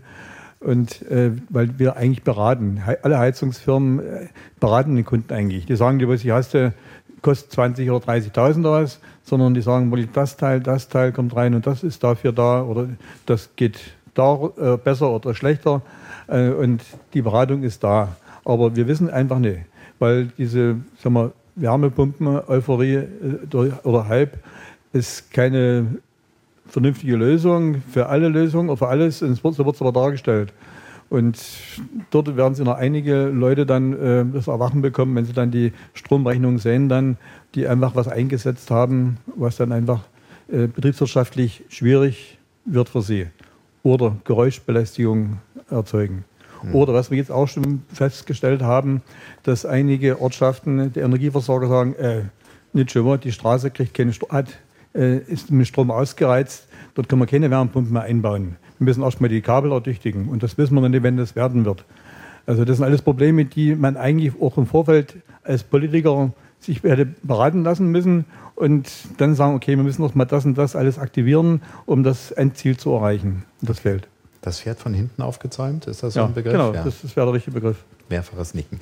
Äh, war jetzt noch jemand aus dem Bereich Heizung Sanitär äh, in der Runde? Das habe ich mir jetzt nicht ganz gemerkt. Ja, genau, dort. Ähm Sie, Sie, sagen einfach nochmal schnell Ihren Namen. Ich habe den das jetzt, ich ja, weiß. Ich bin Lutz Frommelt, Klempner, Installeur ja, der genau, Meister in Königsbrück. Und ich habe auch einen Handwerksbetrieb mit zwei Gesellen und zwei Auszubildenden. Und uns steht das gleiche Problem an, dass wir momentan keinen Kunden richtig sagen können, wo der Weg lang geht. Also ich hatte, muss ich mal gestehen, weil ich bin selbst betroffen, ich habe jetzt alles erlebt. Ich habe von einer Firma, die mir gesagt hat, falscher Zeitpunkt, machen Sie einen Wartungsvertrag, wir reparieren das schon noch irgendwie, was Sie da haben. War die eine Aussage bis zu hin jetzt, wir können alles drauf bauen, 50.000 Euro kam gerade heute rein, ne? wo man dann ja, als Kunde auch sagt, sind wir, sind wir ja, gerade wieder beim Thema Wirtschaftlichkeit, was der mhm. Andreas Marker sagte. Das kann ich aus gewissen Gründen meinen Kunden nie rüberbringen, dass ich dann ihnen was hinbaue, wo ich in fünf Jahren nicht mehr den guten Leuten ins, in die Augen schauen kann. Das heißt, das heißt, was machen Sie jetzt seit einem Jahr? Wegrennen, wenn der Kunde anruft? Nee, wir tun uns momentan auf Heizung, also Gas- bzw. Ölheizung konzentrieren, Wartung. Und wenn immer ein Wärmepumpenkunde kommt, dann bauen wir eine Wärmepumpen ein, wenn es denn die Wirtschaftlichkeit erlaubt. Gut, aber Sie sagen dann, hm, ich kann aber nicht genau sagen, ob das jetzt die super richtige Idee ist. Ich muss es vertreten können. Mhm. Okay. Herr Fischer nochmal? Ja. Vielleicht noch ergänzen, nicht, dass hier was in die falsche äh, Kehle kommt. Äh, wir sind nicht gegen diese Wende. Um Gottes Willen nein, nein. unterstützen wir das, als, als Branche ausdrücklich. Ich glaube, das ist sogar ziemlich nicht ähm, nur die Branche, wir, weiß eigentlich ziemlich jeder. Wir wollen bloß vernünftige Lösungen an der Stelle und die sind bis jetzt noch nicht gefunden. Ja. Ich habe noch so einen anderen schönen Spruch aus Omas Zeiten, das Kind mit dem Bade ausschütten. Das passt ja wahrscheinlich in der Heizungssanitärfirma sowieso ganz gut Sehr rein. gut, ja. Ähm, dass man eben sagt, ja, richtig, wir müssen etwas tun, aber Holter die Polter ist vielleicht falsch und dann eben lange nichts und dann plötzlich alles auf einmal ist eben auch äh, schwierig. Ja, also das haben wir noch nicht gelöst. Ich hatte ja ganz am Anfang auch gesagt, wir hatten im vergangenen Jahr das Thema die Kostenfalle im Handwerk. Äh, da war es vor allen Dingen das Thema Lieferketten. Einfach da auch vielleicht mal wieder so ein Stimmungsbild. Wer in welchem Betrieb ist Lieferketten, also nicht Lieferketten, Lieferbarkeit von Dingen noch ein Riesenthema. Nochmal kurz bitte ein Handzeichen fürs Radio. Lieferkettenprobleme? Geht.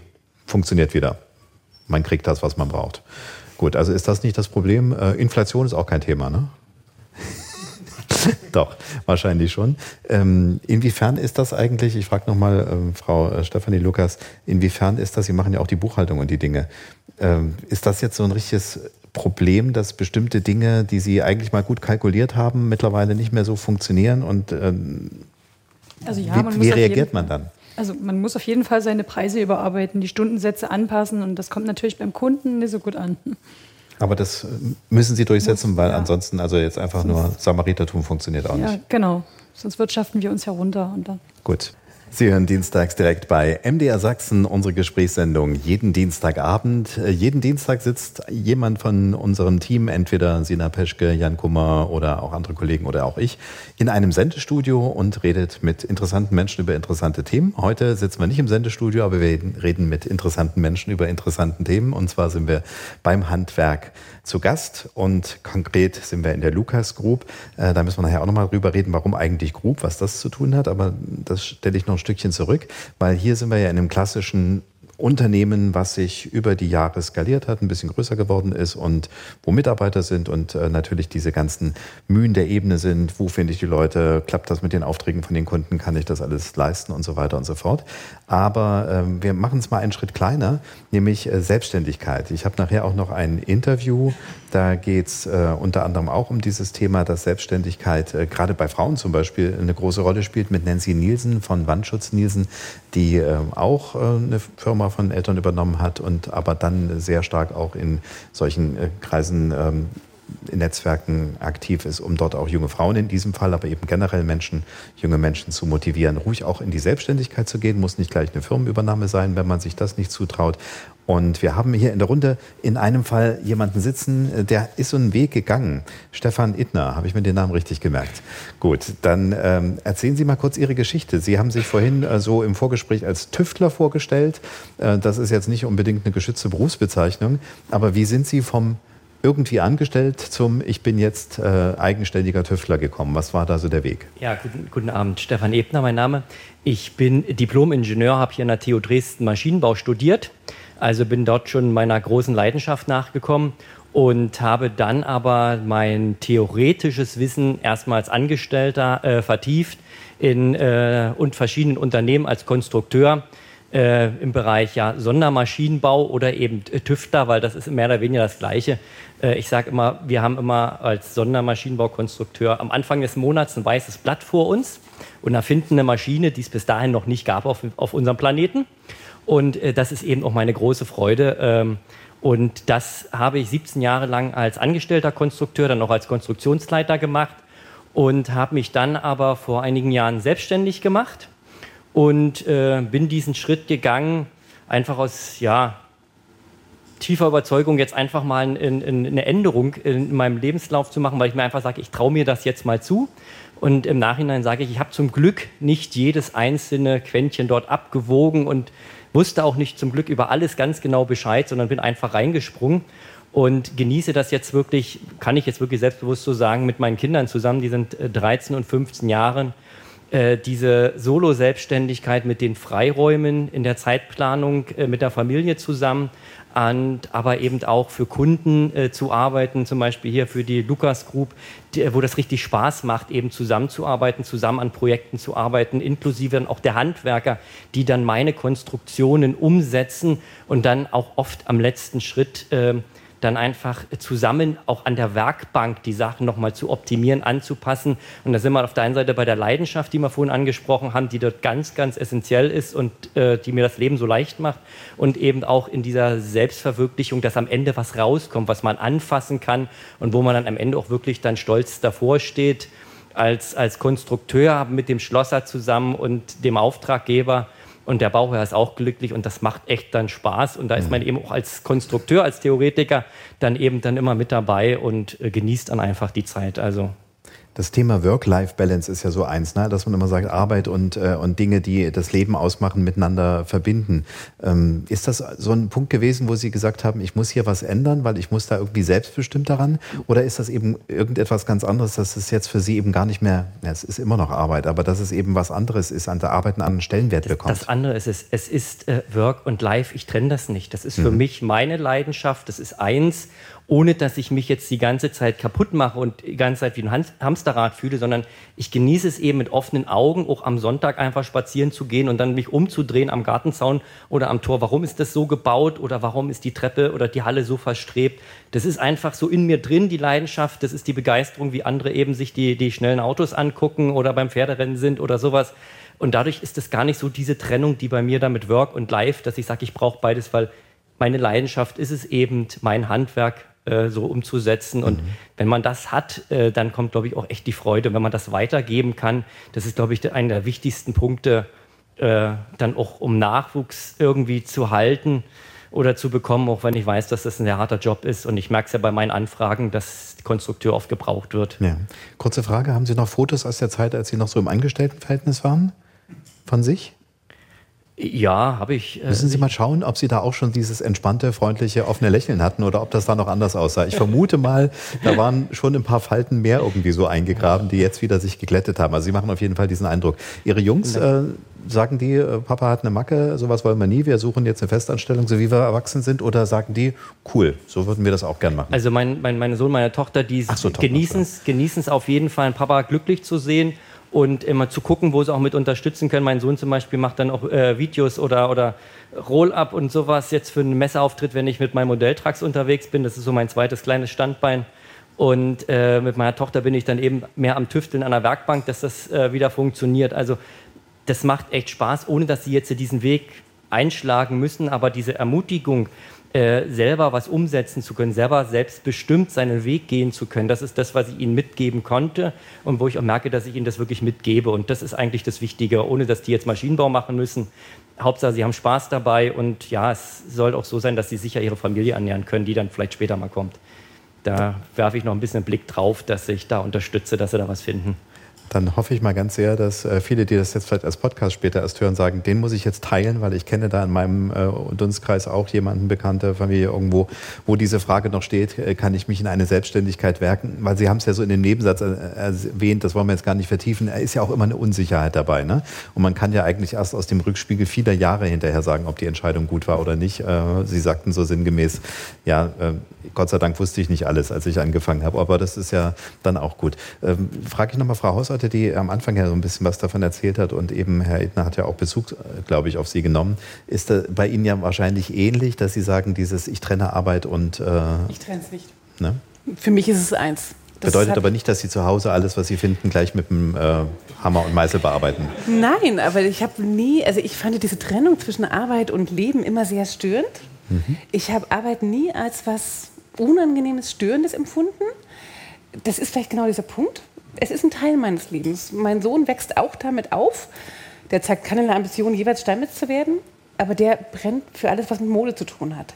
Und was er mitnimmt, ist genau das. Es ist vollkommen okay, selbstständig zu sein. Es ist vollkommen okay, wenn man, wenn man seine Arbeit mit Leidenschaft macht. Wir, ich denke mal, wir verbringen so viel Zeit mit unserer Arbeit. Wir sollten etwas tun, was wir gern machen. Und dann ist es vollkommen okay. Dann ist es egal, ob ich da 30, 40 oder 50 Stunden arbeite oder mehr wenn es mir Freude macht. Das heißt auch nicht, dass jeder Tag, ich habe auch die Tage, wo ich da stehe und sage, ich schmeiße das Ganze hier hin und züchte Tomaten. Mhm. Legendärer Satz meines Sohnes, Mama, kannst du machen. Es dauert drei Jahre, da steht wieder ein Fernsehteam vor der Tür. da dachte ich, okay, ist also vollkommen egal. Und Ihre Mitarbeiterinnen und Mitarbeiter im Unternehmen sind auch Frauen dabei überhaupt? Es sind auch Frauen dabei. Ja. Wir haben verschiedene Arbeitszeitmodelle. Nicht mhm. nur für Frauen, wir haben mhm. auch für Frauen. Interessanterweise wird es viel für Weiterbildungen genutzt. Mhm. Also machen wir uns alle nichts vor, Weiterbildungen brauchen Zeit. Und eine Weiterbildung neben einer 40-Stunden-Stelle ist in aller Regel schwierig. So, und also viele, also wir haben gerade zwei Mitarbeiter, die Weiterbildung machen. Der eine macht einen Gestalter im Handwerk, die andere Betriebswirtin im Handwerk. Funktioniert nur mit Teilzeitmodellen, um das Ganze in einer vernünftigen Zeit durchzusetzen. Also ich bin da offen für solche Sachen. Ja, und bei Ihnen wird sich wahrscheinlich auch niemand melden, der sagt, ich möchte jetzt eigentlich nur halbtags möglichst wenig mit der Hand arbeiten, entspannt. So, die würden nicht zu Ihnen kommen wahrscheinlich. Die würden wahrscheinlich nicht zu mir kommen. Ähm, wobei ich da auch relativ, also wer möglichst wenig mit der Hand arbeiten will, ist wahrscheinlich bei mir falsch. Der wird wahrscheinlich gar nicht kommen. Hm.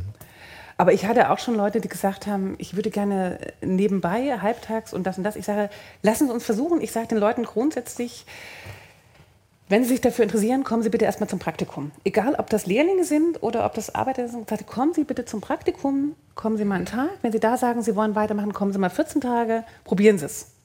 Schauen Sie sich an, was wir machen, bevor Sie hier irgendeine Entscheidung treffen. Mhm. Ja. Frau äh, Stefanie Lukas, die junge Menschen aus der Region, Sie hatten es vorhin schon mal so angeklungen, machen Sie eigentlich sowas wie, früher gab es Patenbrigaden, gibt es sowas eigentlich gar noch?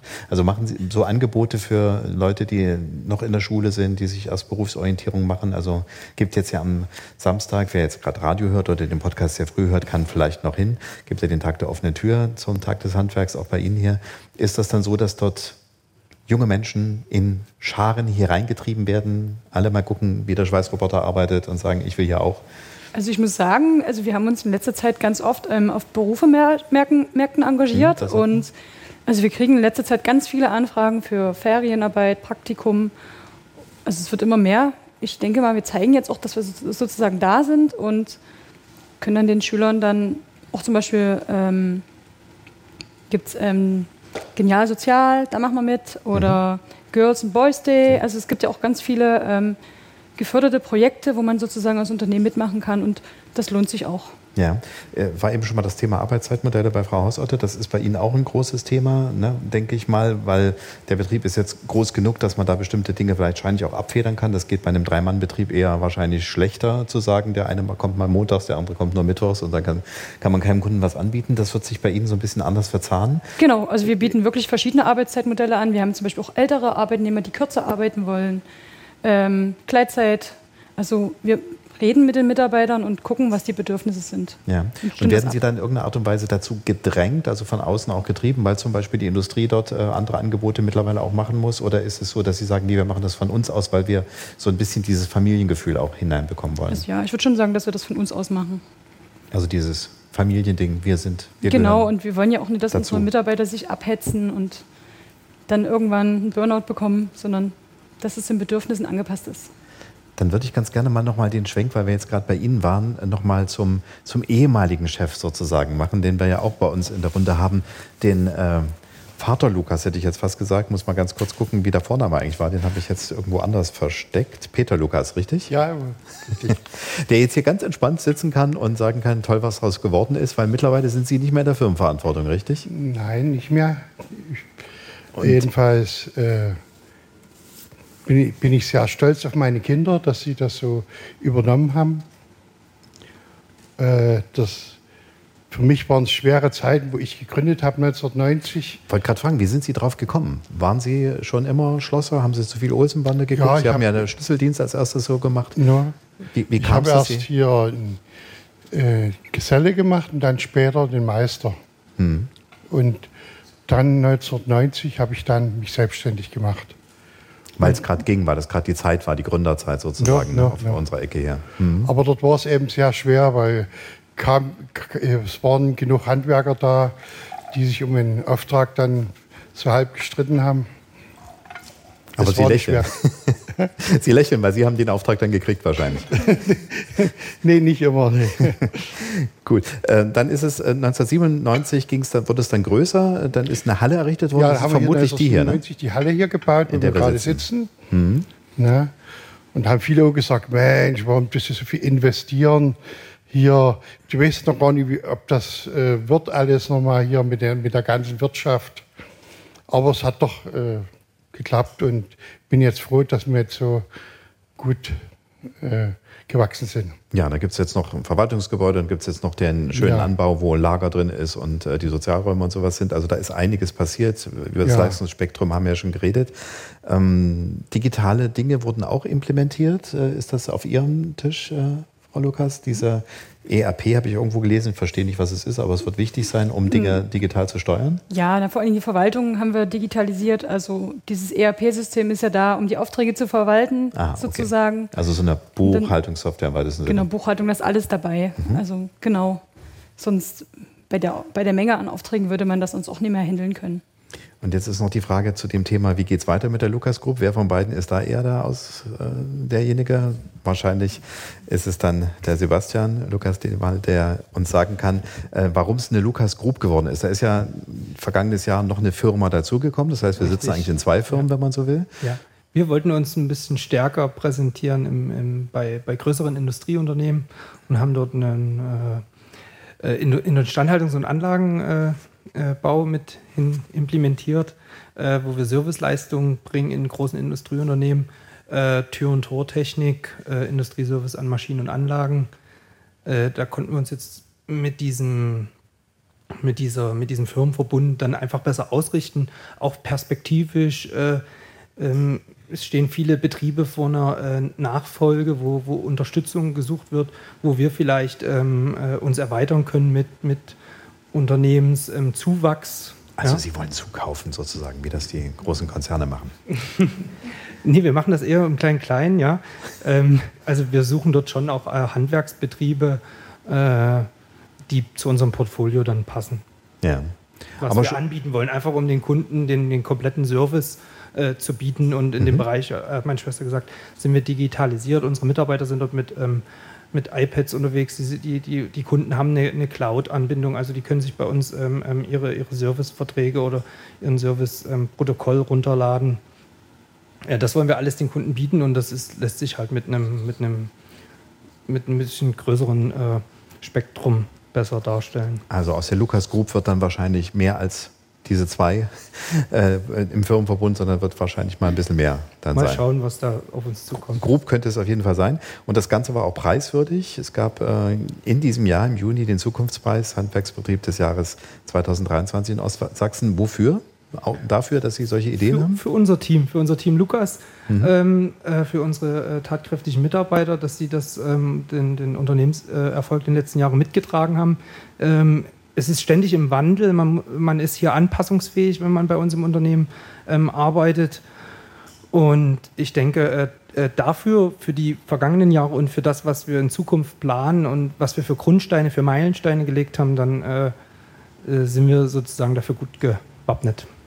Dafür gab es den Preis vermutlich. Ich möchte doch noch eine Kleinigkeit dem hinzufügen, was wir gerade hatten, nämlich dem Zukunftspreis im Juni 2023 an die Lukas Group. Da hat ja Ministerpräsident Kretschmer auch geredet an der Stelle und ich habe da was aus der Laudatio gefunden. Handwerk in Sachsen steht für Tradition und Aufbruch. Die Handwerksbetriebe sind starke und wichtige Arbeitgeber. Sie prägen unsere Heimat. Sie sorgen für wirtschaftliche Impulse und Wohlstand. Einen Handwerksbetrieb erfolgreich zu führen ist eine Meisterleistung. Gefragt sind Innovationskraft, Weitblick und eine vorausschauende Unternehmensführung. Jetzt würden wir wahrscheinlich alle sofort applaudieren und sagen, genau so. Haben Sie das Gefühl, ähm, dass das außer der Rede auch immer im Alltag funktioniert, so von der Unterstützung her? Ich höre Jubel und Begeisterungsstürme. Ähm, wahrscheinlich ist das eine Geschichte, die bei auch immer, wenn wir, wir wissen, dass wenn wir in den Firmen unterwegs sind, dann wird immer gerne äh, gesagt, wir bräuchten mehr Unterstützung. Funktioniert noch nicht so richtig. Herr Fischer, wenn Sie so eine ganze Branche vertreten in Sachsen, ähm, ist das so, dass Sie sagen, wir fühlen uns von der Politik genug unterstützt? Also wir erhalten Unterstützung von der Politik, ich will das nicht ausschließen. Äh, was mir, mir zu wenig ist, ist speziell im, im Handwerk die Wertschätzung die uns entgegenkommt. Äh, das, ähm, das war aber eben wertschätzend von den Worten her. Ja, die, Wort, die Worte so, aber äh, in der Realität, also einfach, was ich vorhin schon mal ansprach, dass man einfach ähm, Handwerk und dort auch nicht Verbände oder Kammern fragt, sondern direkt das Handwerk, die Menschen, die vor Ort arbeiten, dort einbezieht in Entscheidungen, dort nachfragt. Natürlich können wir Meinungen bündeln als, als Kammer oder auch als, als wir als Unternehmerverband, ähm, aber man muss das auch wollen. Ja, und dann, das heißt, das, der Schritt muss, muss aktiv von, von der Politik auf die Arbeiter, auf die Handwerker, auf die arbeitende Bevölkerung zugegangen werden und nicht erwartet werden, dass, äh, dass äh, der Bürger immer zum, zur Politik kommt. Und, also wenn das denke, Leid dass, groß genug ist und der Das, das meinte ich mit Wertschätzung, dass man mhm. einfach äh, ja, hingeht, fragt und die Meinung auch äh, dann äh, wiederfindet in, in der Politik, die dann gemacht wird. Dann nochmal Frage ins Studio an Stefan Wiegand in der Dienstagsdirektredaktion, so in zwei, drei Minuten zusammengefasst. Was ist in letzter Zeit am Telefon und über die sozialen Medien und die anderen Kanäle passiert? Ich versuche es ganz fix zu machen. Und zwar warten wir nicht nur darauf, dass Hörer bei uns anrufen, uns eine Mail schreiben und sich mit uns in Verbindung setzen, sondern wir arbeiten auch mit der MDR Fragte Redaktion zusammen, das Meinungsbarometer für Mitteldeutschland. Und das hat ergeben, dass 85 Prozent der MDR Fragt-Mitglieder, die an der Befragung teilgenommen haben, gaben an, dass es nach ihrer Erfahrung schwieriger geworden ist, einen Termin bei einem Handwerker oder mit einem Handwerker zu bekommen. Sieben der Befragten gaben an, aus ihrer Sicht sei es nicht schwieriger geworden, Handwerker für einen anstehenden Beruf oder Arbeit zu finden. Also, man sollte sich einen Kopf machen, Politik, Ausbilder und Verbände gemeinsam gegen den Handwerkermangel vorzugehen. Und eine Idee hat beispielsweise Toni Brömper gehabt aus Hohenmölzen, hat er uns angerufen und hat Folgendes gesagt. Also ich bin ja eigentlich dafür, dass man da in der Schule ein bisschen eher schon dran arbeitet, die Kinder zu motivieren, weil wie gesagt, ich stelle das immer fest, die können zwar alle gut mit dem Handy umgehen, die Jugendlichen, aber wenn es irgendwie rangeht, sich mal ein bisschen die Hände schmutzig zu machen, dann ist das schon nicht mehr so prickelnd hier. Und äh, wir haben ja früher, zu DDR-Zeiten, bin ja hier groß geworden in der DDR, und dann hatten wir uns einen ODB-Unterricht alle 14 Tage. Wir haben an Drehmaschinen gearbeitet und sowas. Und äh, das war sehr interessant und da hat man ganz vieles schon mitbekommen. Und ein weiterer Punkt, auf den immer wieder am Telefon eingegangen ist, wurde, wie ist denn das eigentlich, wenn mit einer Handwerkerleistung jemand nicht ganz zufrieden ist, wenn jemand beispielsweise einem Grabstein eine Nachbesserung wünscht? Wie geht man damit um? Ja, Frau Hausotte, was passiert dann? Es kommt vor. Es kommt vor, dass Gespräche im Vornherein zumindest Unklarheiten lassen. Und ich hatte letzte Woche mein komplettes Team zu einem Kommunikationstraining bei der Handwerkskammer beordert. Mit auch genau diesem Hintergrund. Wie reagiert man? Weil der Klassiker ist, meine Leute ducken sich weg, regelt die Chefin. Mhm. Ein ganz entscheidender Satz an diesem Tag, was glaube ich auch alle verstanden haben, wenn ein Kunde mit einer Reklamation kommt, ist jeder zuständig, weil jeder repräsentiert in dem Moment den Betrieb und das oberste Ziel ist, den Kunden zufriedenzustellen, Lösungen zu finden. Ich habe meinen Leuten eingetrichtert, es geht in dem Moment nicht darum, wer Recht hat. Ja. Wir müssen Lösungen finden. Und im Gespräch sein. Das und im ja Gespräch sein. Das ist ja ein Moment, im Gespräch zu sein. Mhm. Okay. Dann eine weitere eine Frage. Bis Sie einen Fäustel in die Hand nehmen und einen Installateur einen 13er Schlüssel, benötigen Sie eine Anzahlung? Ich selber nehme Anzahlungen, ich sage mal so, ich würde es vom Auftragsvolumen abhängig machen. Dass ich sage, unter Umständen mache ich einen Materialabschlag im Vorhinein und die Schlussrechnung kommt aber nach Fertigstellung. Aber Anzahlungen sind nicht die Regel bei uns im Geschäft. Okay, wie ist es im Stahlbau und Metallbau? Also bei uns auch nicht. Auch nicht. In der Lukas Group kriegst du deine Halle auch sofort so erstmal und zahlst die Rechnung dann, wenn sie steht. Schön.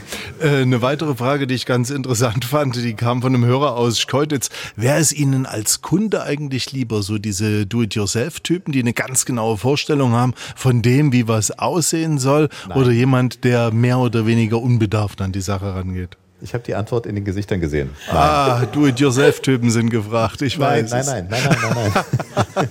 du brauchst nicht damit ankommen. naja, Gut. ich habe schon mehrere Ideen. Okay. Ähm, noch, noch etwas? Dann dann war noch, eine, noch ein Themenkomplex, den will ich jetzt nicht unerwähnt lassen. Und zwar sind da so diese Karrierechancen. Gehen Sie als Unternehmen, als Handwerksbetriebe auch damit offensiv um, dass sie Qualifikationen, Ausbildungen, vielleicht auch eine Veränderung in dem eigenen Handwerksdenken provozieren und sind sie darauf erpicht, dass Menschen mit so einen Ideen kommen oder sagen sie, naja, wir lassen lieber die Kirche im Dorf? Also ich habe jetzt im Gesicht von ähm, Sebastian Lukas derweil gesehen, dass Mitarbeiter, wenn sie sich weiterentwickeln würden, nicht daran gehindert würden hier im Unternehmen vermutlich. Also Sie haben nichts dagegen, wenn die Leute den eigenen Kopf mitbringen und nicht nur die Hände, oder? Die, die können gern einen Kopf mitbringen und die dürfen auch gern an meinem äh, Stuhl sägen. Äh, es ist so, ich sehe, sehe das so, ähm, wenn man Verantwortung ähm, übergeben kann an Führungskräfte oder an äh, Mitarbeiter, die einen Gesellen haben und vielleicht eine Meisterausbildung machen wollen. Also äh, wir haben das in der Vergangenheit unterstützt, wir werden es in der Zukunft unterstützen. Äh, ist für unser ähm, Wachstum und für unsere Zukunft existenziell.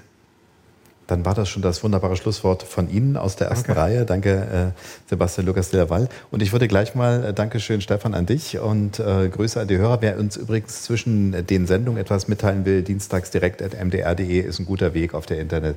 Äh, auf dieser E-Mail-Adresse sehen wir immer, was an Themenanregungen und an äh, Feedback kommt. Dankeschön, Stefan. Und ich würde einfach jetzt äh, einfach bei der, beim Nachnamen bleiben, bei äh, Stefanie Lukas bleiben für die letzte Runde sozusagen. Gibt es noch irgendwie einen Satz, den Sie uns ganz gerne mitgeben möchten an diesem diesem Abend aus ähm. Ihrer Sicht? Kommt zur Lukas Group. Kommt zur Lukas Group, genau. Und vor allen Dingen als Frau wahrscheinlich. Ne? Also Frauen im Unternehmen, auch wenn hier viel mit Stahl und sowas gearbeitet wird. Trotzdem. Ja, also sehr erwünscht. Also wir haben aber leider keine Bewerberinnen. Keine, keine Bewerberinnen, genau. Kommt noch. Jetzt alle, ja, die jetzt also den Podcast gehört haben. Genau. Ja. Herr Lorenz, ähm, Firmenübergabe, wir haben schon einen Teil darüber geredet, wir hätten wahrscheinlich eine ganze Sendung nur ganz konkret zu zweit darüber sprechen können. Äh, ist es so, man hört immer, ah, das geht ganz furchtbar den Bach runter, alle Firmen geben auf, alle äh, Chefs werden alt und niemand macht Nachfolge. Ist das so? Ja, entgegen der landläufigen Meinung muss ich sagen, ist es gerade nicht so. Also es gibt tatsächlich noch genug junge Leute, die sich selbstständig machen. Wir haben ja auch Beispiele hier äh, gerade gehört.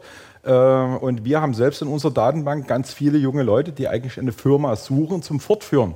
Das Problem merken wir, äh, dass es auf der anderen Seite ist. Äh, die IHK und Handwerkskammer sagt, wir haben tausende von Firmen, die übergeben werden aber wir finden die nicht, weil die Inhaber irgendwie nicht auf den Markt gehen oder nicht irgendwo ankommen und sagen, ich habe meine Firma zu übergeben. Die haben immer eine Heidenangst davor, das äh, in die Öffentlichkeit zu tragen, dass man seine Firma übergeben muss. Das ist nichts Schlimmes und nichts ist eigentlich schlimmer, als wenn ein Unternehmen äh, aufhört zu arbeiten. Also das mhm. finde ich furchtbar, äh, gerade im Handwerk, wo ich denke, es geht nach vorne. Äh, ich kann mir das nie vorstellen, dass jemand meine Fliesen mit dem Roboter macht, sondern das ist immer noch Handwerk. Ähm, daher denke ich, dass auch die Aussichts- oder die Zukunftsaussichten in der Branche absolut top sind.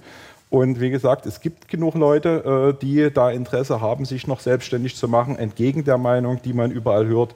Äh, man muss nur beide zusammenbringen und das ist so ein bisschen unser Job. Auf jeden Fall ist es möglich. Ja, wir hatten ja am 4.4., also im April, eine Sendung auch zum Thema Handwerk und da war das auch schon mal äh, angesprochen. Da gab es ein Beispiel zum Beispiel von Sanitär Müller in Plauen, wo es dann so war, alter Meister hatte noch seine drei Gesellen, keiner wollte übernehmen und die waren auch dann in einem Alter, wo es nicht mehr äh, ging und der dann sagte, ich werde bald hier irgendwann mal das Licht ausmachen, dann ist es so, dann funktioniert es nicht weiter, da ging es nicht.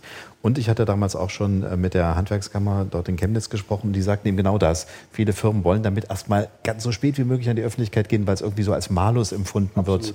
Das ist jetzt, so, ja. Die Firma, die ist jetzt kurz vor der Aufgabe und oh, wer weiß, was das wird. Und das ist eigentlich Quatsch. Ne? Das ist Quatsch. Das, ja. Weil dann kommen diese Dinge, die Sie vorhin angesprochen haben, dass man dann mit so einem, einer Meinung kommt, ich habe hier eine millionenschwere Firma und dann ist das gar nicht so und dann, äh, und dann kracht es am Ende ganz kurz. Gut. Letzte Frage noch an Frau Hausauto von Ihrer Seite. Noch irgendetwas, wo Sie sagen wollen, diese 30 Sekunden möchte ich nutzen, um Handwerk zu sagen. macht Freude. Also ganz ehrlich. Handwerk macht Freude. In, in 10 Sekunden gesagt, 20 Sekunden übrig für Sven Fischer.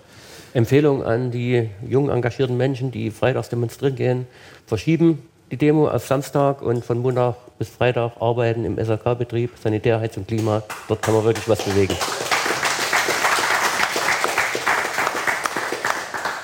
Dann ist das mit einem Applaus eigentlich gar nicht äh, besser zu beenden, dieser Teil der Sendung. Wir gehen ja dann gleich noch in die Interviews mit Ralf Lepski von Holzbau Lepski. Äh, da ist es auch so eine Erfolgsgeschichte, wo der Sohn mit dem Unternehmen ist. Das werden wir dann gleich hören in der nächsten Runde. Mike Hennig von Taekwon Rieser, der sich mittlerweile Fachkräfte im Ausland sucht, weil er sie nicht mehr im Inland unbedingt findet.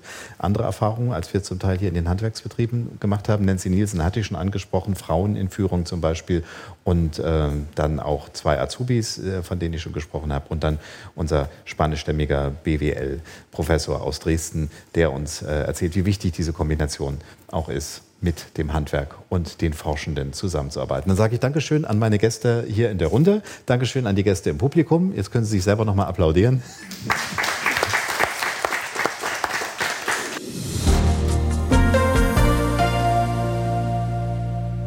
Das war sie, unsere Gesprächsrunde der etwas anderen Art, live aus der Werkhalle bei der Lukas Group in Königsbrück. Meine Gäste auf dem Podium waren die beiden Gastgeber, Stefanie Lukas und Sebastian Lukas de Laval, außerdem die Steinmetzin Jacqueline Hausotte aus Leipzig, der Steuerberater und Betriebsübergabeexperte Carsten Lorenz aus Dresden und Sven Fischer, Geschäftsführer vom Fachverband Sanitär, Heizung, Klima.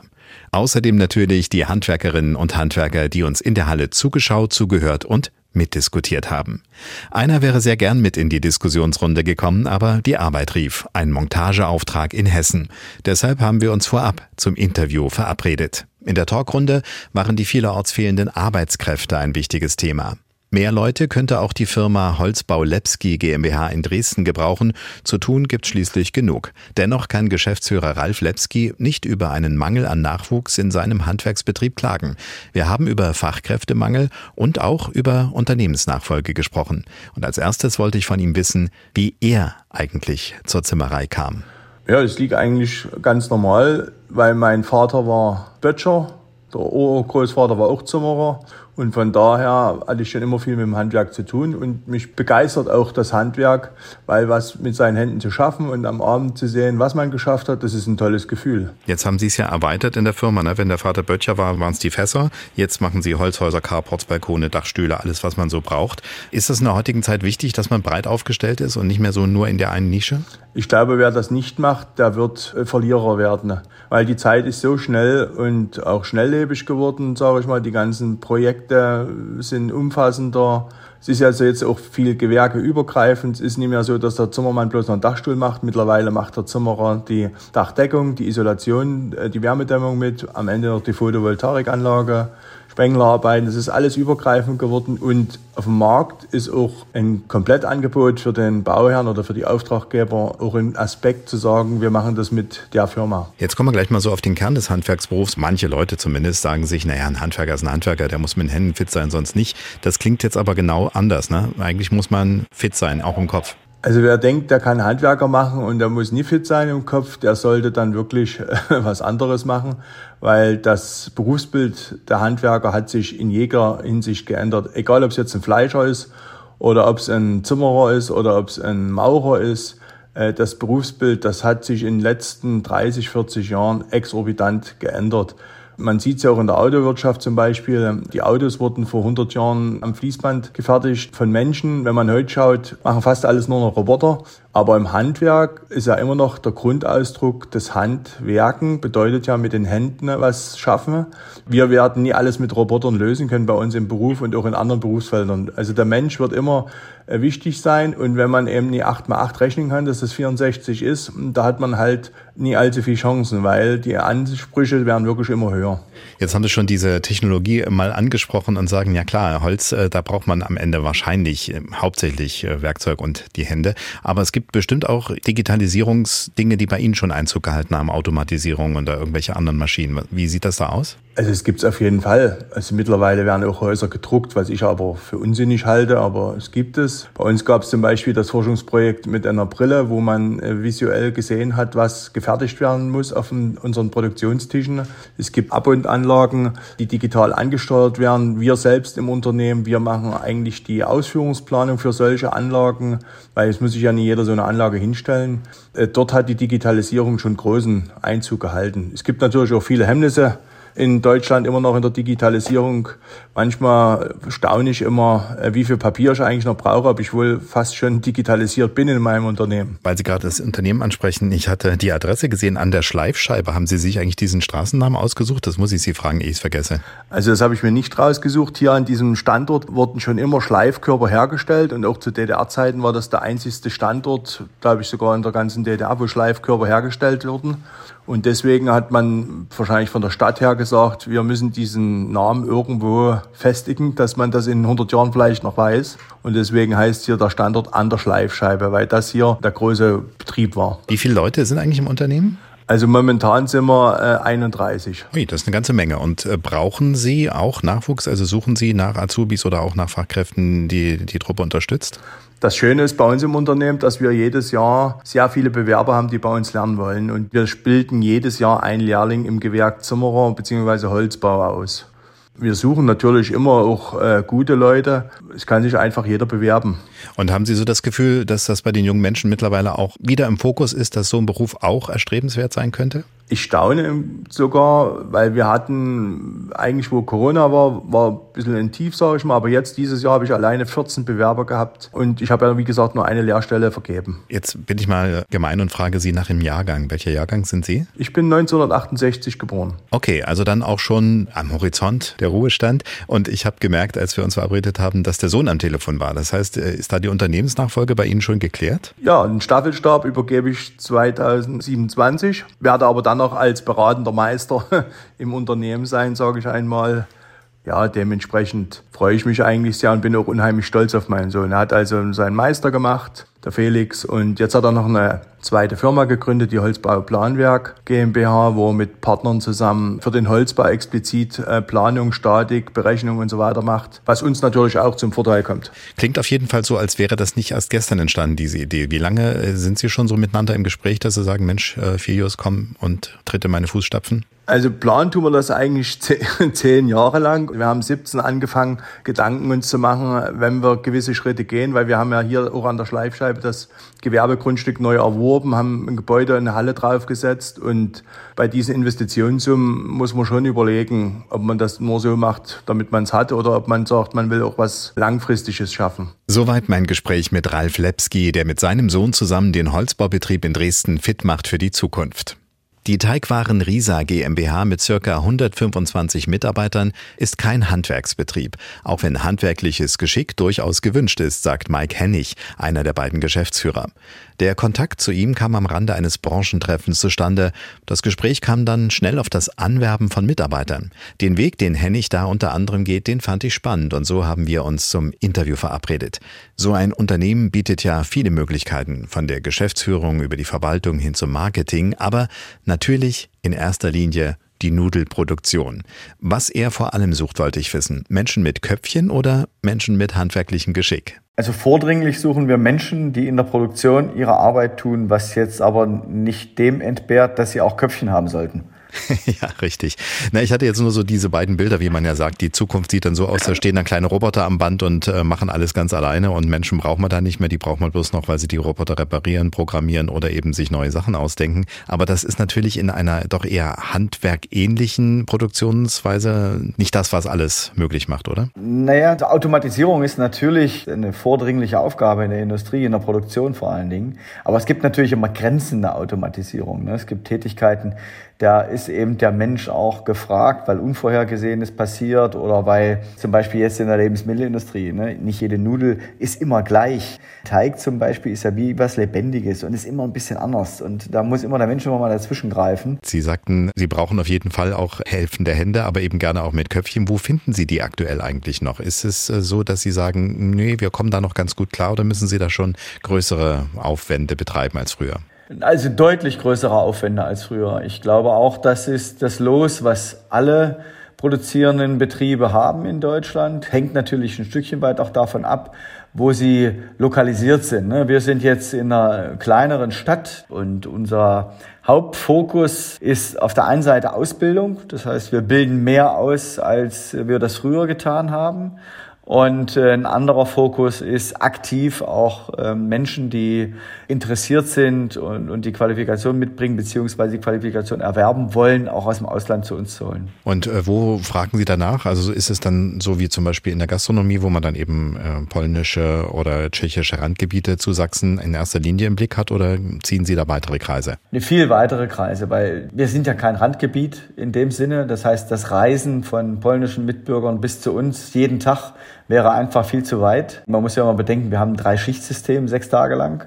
Das ist dann auch viel zu anstrengend für den Einzelnen, dann äh, so viele Kilometer hinher zu fahren in unterschiedlichen Schichtzeiten.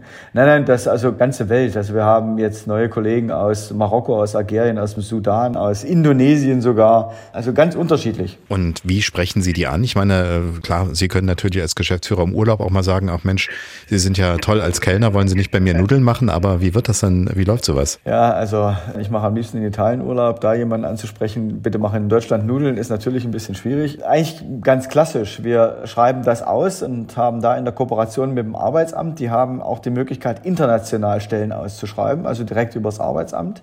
Und wir führen dann über Video-Calls halt äh, die ersten Gespräche mit denen, ne? bis hin zur Einstellung, weil natürlich können Sie sich vorstellen, die wir hier aus Indonesien äh, geholt haben, ne? da konnten wir kein direktes persönliches Vorstellungsgespräch machen. Ja, also das stelle ich mir bis hierhin eigentlich noch relativ machbar vor, ne? Also, dass man sagt, man verabredet sich da, man hat vorher den Kontakt hergestellt. Jetzt geht's aber weiter. Jetzt habe ich zwei große Fragen. Das eine ist, wir wissen, dass die Willkommenskultur in Deutschland nicht immer so ist, dass jeder, der von Ausland kommt, sich sofort richtig wohlfühlen kann, leider. Und auf der anderen Seite haben wir eine ganz schön große Bürokratie. Das stelle ich mir auch ziemlich schwierig vor. Fangen wir erstmal mit der Willkommenskultur an. Wie ist das in Riesa? Läuft das gut? Also die Willkommenskultur, ja, wir Deutschen sind erstmal so per se, also menschlich gesehen, relativ skeptisch, je nachdem, wo die äh, Menschen herkommen. Ne? Es ist äh, immer noch ein Unterschied, ob es so bekannte Nationen sind, wie zum Beispiel Italien oder Türkei oder auch Polen oder Tschechei. Wenn die Menschen dann von weiter herkommen, ist die Skepsis schon ein bisschen größer. Sehr abhängig ist es davon, ob diejenigen, die zu uns kommen, auch Deutsch sprechen, zumindest ein bisschen. Das ist natürlich sehr wichtig und sehr hilfreich, um in dem Erstkontakt, vor allen Dingen im Produktionsbetrieb, auch die Möglichkeit zur Kommunikation zu besitzen. Und je weniger Deutsch die Leute können, die herkommen, desto begrenzter ist die Willkommenskultur, wenn wir das mal so bezeichnen müssen. Wir unterstützen mit einem pensionierten Deutschlehrer hier bei uns, damit die relativ schnell reinkommen, zumindest in die Grundlagen der Sprache. Die müssen alle schon ein bisschen können, weil wir die Einstellungsgespräche auch in Deutsch machen. Bewusst, um zu sehen, verstehen die, können die sich ausdrücken, aber unterstützen das dann hier, damit die in der Kommunikation natürlich fluenter werden und sich ordentlich unterhalten können auch. Thema Bürokratie, ja, ist in Deutschland ein Riesenthema. Ne, haben wir auch alle Politiker schon festgestellt, dass wir zu bürokratisch sind in vielen Themen. Dazu gehört auch aktive Migration. Ne, wenn Unternehmen wie wir interessiert sind, Mitbürger aus dem Ausland hierher zu holen, das geht los bei den ganzen Anträgen, das geht los bei den Botschaften, geht weiter über die Arbeitserlaubnis, über die Suche einer Wohnung. Das ist schon sehr kompliziert und dauert lange. Also in der Regel brauchen wir ein halbes Jahr, bis wir den jeweiligen Bewerber hier haben. Jetzt sind Sie ein relativ, trotzdem ein relativ großes Unternehmen und haben da auch wahrscheinlich die Möglichkeit, jemanden dafür abzustellen, der sich kümmert. In so einem kleineren Handwerkbetrieb sieht das natürlich schlechter aus. Haben Sie auch da einen Tipp? Naja, also wie gesagt, wir haben jemanden hier, die sich zwar nicht den ganzen Tag darum kümmert, aber ich habe auf der einen Seite jemanden, die sich mit dem Arbeitsamt sehr intensiv bemüht und jemanden, der, wenn die dann hier sind, die auch noch begleitet ne, mit allen Themen, die es so gibt rundherum, mit Wohnung, mit Behördengängen, mit Deutschlernen. Das kann natürlich ein Handwerksbetrieb oder ein Zehn-Mann-Betrieb nicht wuppen. Es gibt Agenturen, über die man das regeln kann, Privatagenturen, ja, die kosten Geld, aber die übernehmen natürlich eine ganze Menge, bis der Bewerber hier ist. Das gibt es schon. Aber wie gesagt, kostet dann eben Geld. Aber ob ich jetzt jemand im Unternehmen habe, weil der kostet ja auch Geld, der bezieht ja Lohn, oder ob ich extern das Geld anlege. Aber auch da ist, wie gesagt, die AHK, also die Außenhandelskammer oder das Arbeitsamt ein guter Ansprechpartner zu fragen, in welchem Land sind denn welche vertrauenswürdigen Agenturen unterwegs, um da zu helfen. Sagt der Geschäftsführer der Teigwaren Risa GmbH, Mike Hennig. Für kleinere Handwerksfirmen bietet es sich ja vielleicht auch an, so eine Joboffensive im Ausland gemeinsam anzugehen, ein eigenes Netzwerk dafür zu schaffen oder vorhandene Netzwerke nutzen und um Unterstützung bitten. Wie wichtig Netzwerke sind, bespreche ich später noch mit einem BWL-Professor, aber auch im folgenden Interview spielt es eine Rolle. Frauennetzwerke. Nancy Nielsen führt das mittelständische Unternehmen Wandschutz Nielsen in Bad Lobenstein an der Grenze von Thüringen zu Sachsen. Alle für das Handwerk angesprochenen Themen sind auch ihr vertraut. Sie hat die Firma einst von den Eltern übernommen. Nach und nach hat sie den Betrieb vergrößert und zukunftsfähig gemacht. Vor vier Jahren war sie ja schon mal Gast in Dienstags direkt. Offenbar keine schlechte Erfahrung, denn erstens ist das noch auf der Unternehmenswebseite vermerkt und zweitens war sie sehr schnell zum Interview bereit. Über Frauen in Führungspositionen oder auch in der Selbstständigkeit wollten wir sprechen. Da sich aber sicher nicht viele etwas unter einer Wandschutzfirma vorstellen können, habe ich Sie zunächst gebeten, das mal kurz aufzulösen. Also Wandschutz Nielsen macht das, was der Name sagt. Wir machen Wandschutz und schützen die Wände im Innenbereich vor Schmutzkratzern und Zerstörung. Wir arbeiten hauptsächlich in Krankenhäusern und Altenpflegeheimen, öffentlichen Gebäuden, überall da, wo Menschen oder Dinge an Wänden vorbei müssen. Das ist im Wesentlichen das, was wir tun. Ich habe auf der Internetseite gesehen, auch wenn äh, der kleine vierbeinige Freund irgendwo mal an der Wand schmutzt, ist das auch eine gute Idee, ne? Genau, also Privatkunden versorgen wir auch für Tiere oder eben zu Hause im Esszimmer oder in der Küche. Also Wandschutz ist ein großes, breites Thema. Ich habe gesehen, 1991 ist die Firma gegründet worden von den Eltern, richtig? Ja, genau. Und dann steht dort auf der Internetseite so, und von Anfang an bin ich dabei. Das heißt, Sie haben als was dort angefangen? Also ich war dann ungefähr zwölf und ich bin mit auf die Baustellen gegangen und habe mit montiert, natürlich in den Ferien, logischerweise nicht in der Schulzeit. Ich habe nachmittags geholfen im Betrieb, irgendwelche Teile vorzubereiten. Ich habe Inventur mitgemacht. Also das Pendant zum Bauernhof habe ich halt im Unternehmen mitgemacht von Anfang an. Das ist bei Familienbetrieben ist das ja öfter so. Nur wenn man auf Ihre Internetseite schaut, dann ist das eine relativ große Familie inzwischen geworden. War das am Anfang anders? Ich persönlich habe allein angefangen und jetzt mittlerweile sind wir 20 Leute. Jetzt muss man sich schon Mühe geben, dass man mit jedem noch ein Wort wechselt. Kann ich mir vorstellen. Diesen Übergang, Eltern haben mit dieser Firma begonnen. Mittlerweile sind Sie die Chefin, die Inhaberin. Was ist zwischen damals und heute passiert? Das ist eine ganz andere Welt. Dieses Unternehmen, das mein Vater geführt hat und das ich heute führe, sind zwei völlig verschiedene Unternehmen, muss man sagen. Auch die Herausforderungen am Markt haben sich völlig verändert. Die Bürokratie eines Unternehmens hat sich völlig verändert. Äh, alleine wenn man nur an Buchhaltung denkt oder an Steuern, Personal. Wir sind froh und dankbar um jeden Mitarbeiter, den wir finden und halten können. Das ist wirklich nicht zu vergleichen. Und die Arbeitsaufgabe, der Arbeitsinhalt, der ist annähernd ähnlich geblieben? Der ist annähernd ähnlich geblieben, aber ich habe natürlich um das Online-Geschäft erweitert und auch noch den Dienstleistungscharakter ausgebaut. Da sind nicht nur Skalierungen nach oben, dass sie einfach viel mehr machen, sondern da sind eben auch diese anderen Anforderungen, von denen Sie sprachen, mit abgedeckt durch Leute. Ne? Ja, richtig. Also ich brauche heute viel mehr Leute im Büro. Früher hat das alles meine Mutter gemacht und ich noch mit zur Hälfte. Das waren anderthalb Leute. Heute habe ich vier Leute im Büro sitzen. Also die jetzt wirklich rein Verwaltungsaufgaben machen. Nicht so oft findet man Unternehmerinnen oder wie sehen Sie es? Sie sind ja auch gut vernetzt. Haben Sie das Gefühl, dass sich da die Welt schon ein bisschen in die richtige Richtung entwickelt und es immer mehr Frauen gibt, die sich das A zutrauen und B eben auch die Möglichkeit, sich die Freiräume schaffen, das hinzubekommen? Ja, also ich bin ja tatsächlich gut vernetzt im Verband Deutsche Unternehmerinnen und leider muss ich sagen, nein, das Rad dreht sich nicht nach vorn, sondern zurück. Wir hatten schon deutlich mehr Frauen als Unternehmerinnen oder selbstständige Frauen. Also abgesehen davon, dass das sowieso maximal 20 Prozent waren der Unternehmensgründungen waren Frauen geht es leider seit Corona deutlich zurück. Gibt es Gründe, von denen Sie wissen? Das eine ist, das kann ich jetzt natürlich nur schätzen und auch aus Gesprächen nehmen, ist, dass wir in Deutschland eine ganz schlechte Kultur des Scheiterns haben. Es kann schnell passieren, dass man mit seinem Unternehmen scheitert. Das muss nicht persönliche Gründe haben. Dann ist das in der Gesellschaft immer noch sehr, sehr schlecht angesehen. Ja, Frauen denken einfach so eine Situation für ihre ganze Familie mit und scheuen dann das Risiko, sich in wirtschaftlichen schwierigen Zeiten selbstständig zu machen. Es müsste einfach eine, eine gute Absicherung für Frauen oder überhaupt für Unternehmer, Selbstständige geben, dass es bei einer Insolvenz einfach nicht das ganze persönliche Leben betrifft und nie wieder eine Chance hat aufzustehen. Und so fühlt sich für viele kleine Unternehmen einfach an was geöffnet werden müsste, wäre die Mutterschaftsversicherung für selbstständige Frauen. Es gibt ja jetzt aktuell gerade die Diskussion mit der Kappung des Elterngeldes ab 150.000 Euro Familieneinkommen. In meinen Augen ist das eine Luxusdiskussion, denn selbstständige Frauen bekommen weder Mutterschutz noch Elterngeld, was dazu führt, dass die selbstständige Friseurin oder Fußpflegerin bis zum letzten Tag an der Kundin steht, wo eine angestellte Frau wahrscheinlich schon seit drei Monaten ein Berufsverbot hätte. Man sieht einfach an den aktuellen Regelungen, dass Selbstständigkeit für Frauen so nie angedacht war, politisch, ja, sondern nur für Männer oder für angestellte Frauen. Die angestellte Frauen sind abgesichert, aber nicht selbstständige Frauen. Aber ich verstehe Sie richtig, es geht Ihnen jetzt nicht darum, dass Sie sagen, Sie möchten jetzt auch eine staatliche Förderung, die sofort da ist, sondern es geht mehr um die Rahmenbedingungen.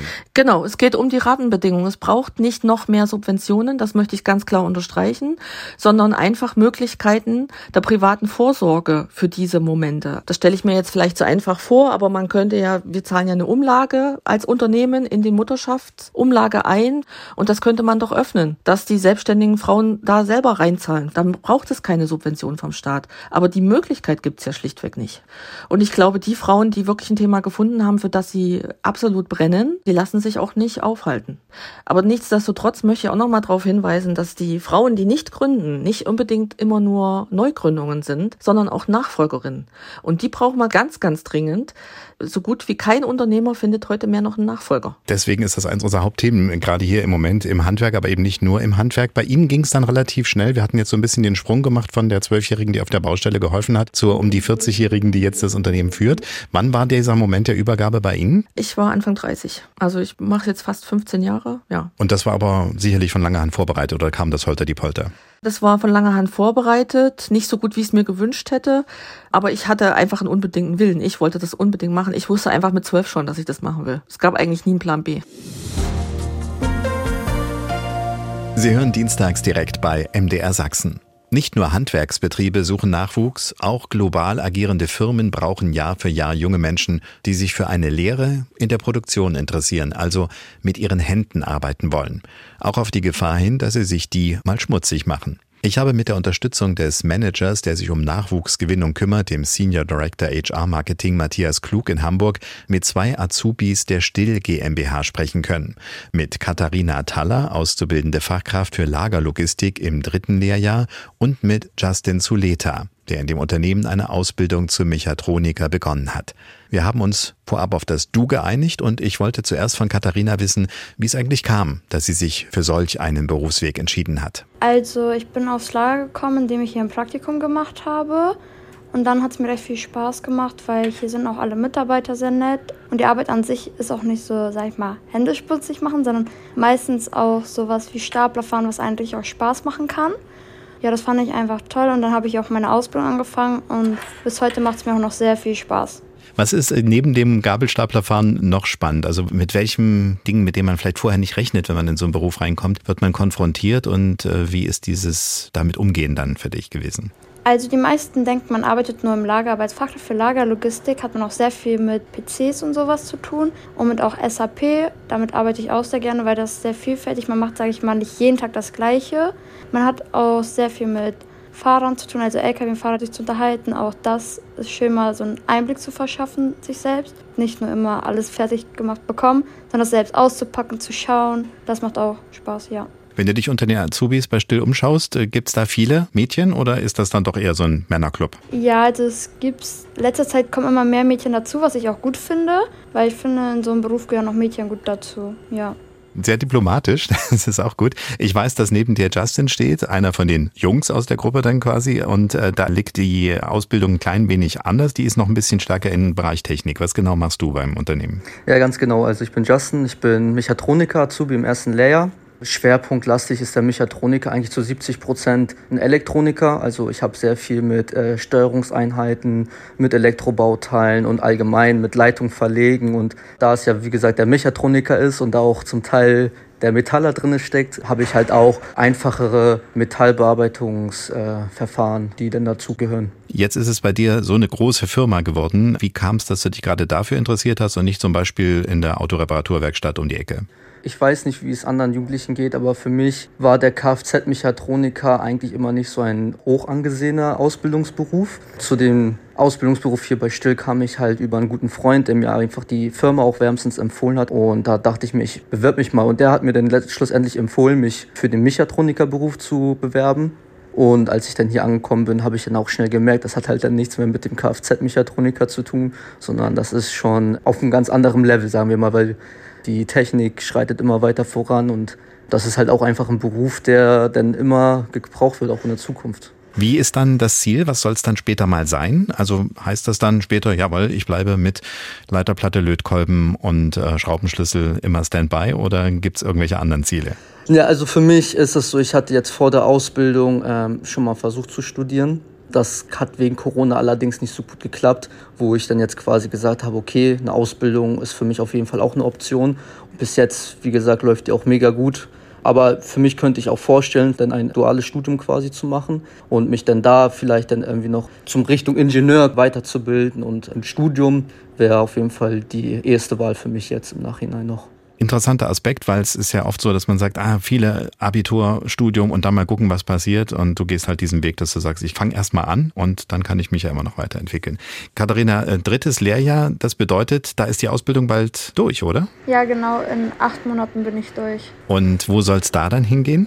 Ähm, ich will auf jeden Fall bei Still bleiben und danach habe ich überlegt, meinen Meister zu machen und dass ich dann hier weiter bleibe. Wie wird das so bewertet, wenn du sagst, hey, ich gehe in die Industrie oder ich fühle mich da wohl und andere machen vielleicht erstmal irgendwas, von dem sie noch gar nicht so richtig wissen, für was sie es gebrauchen. Wie fühlst du dich und wie wird das von den anderen wiedergespiegelt?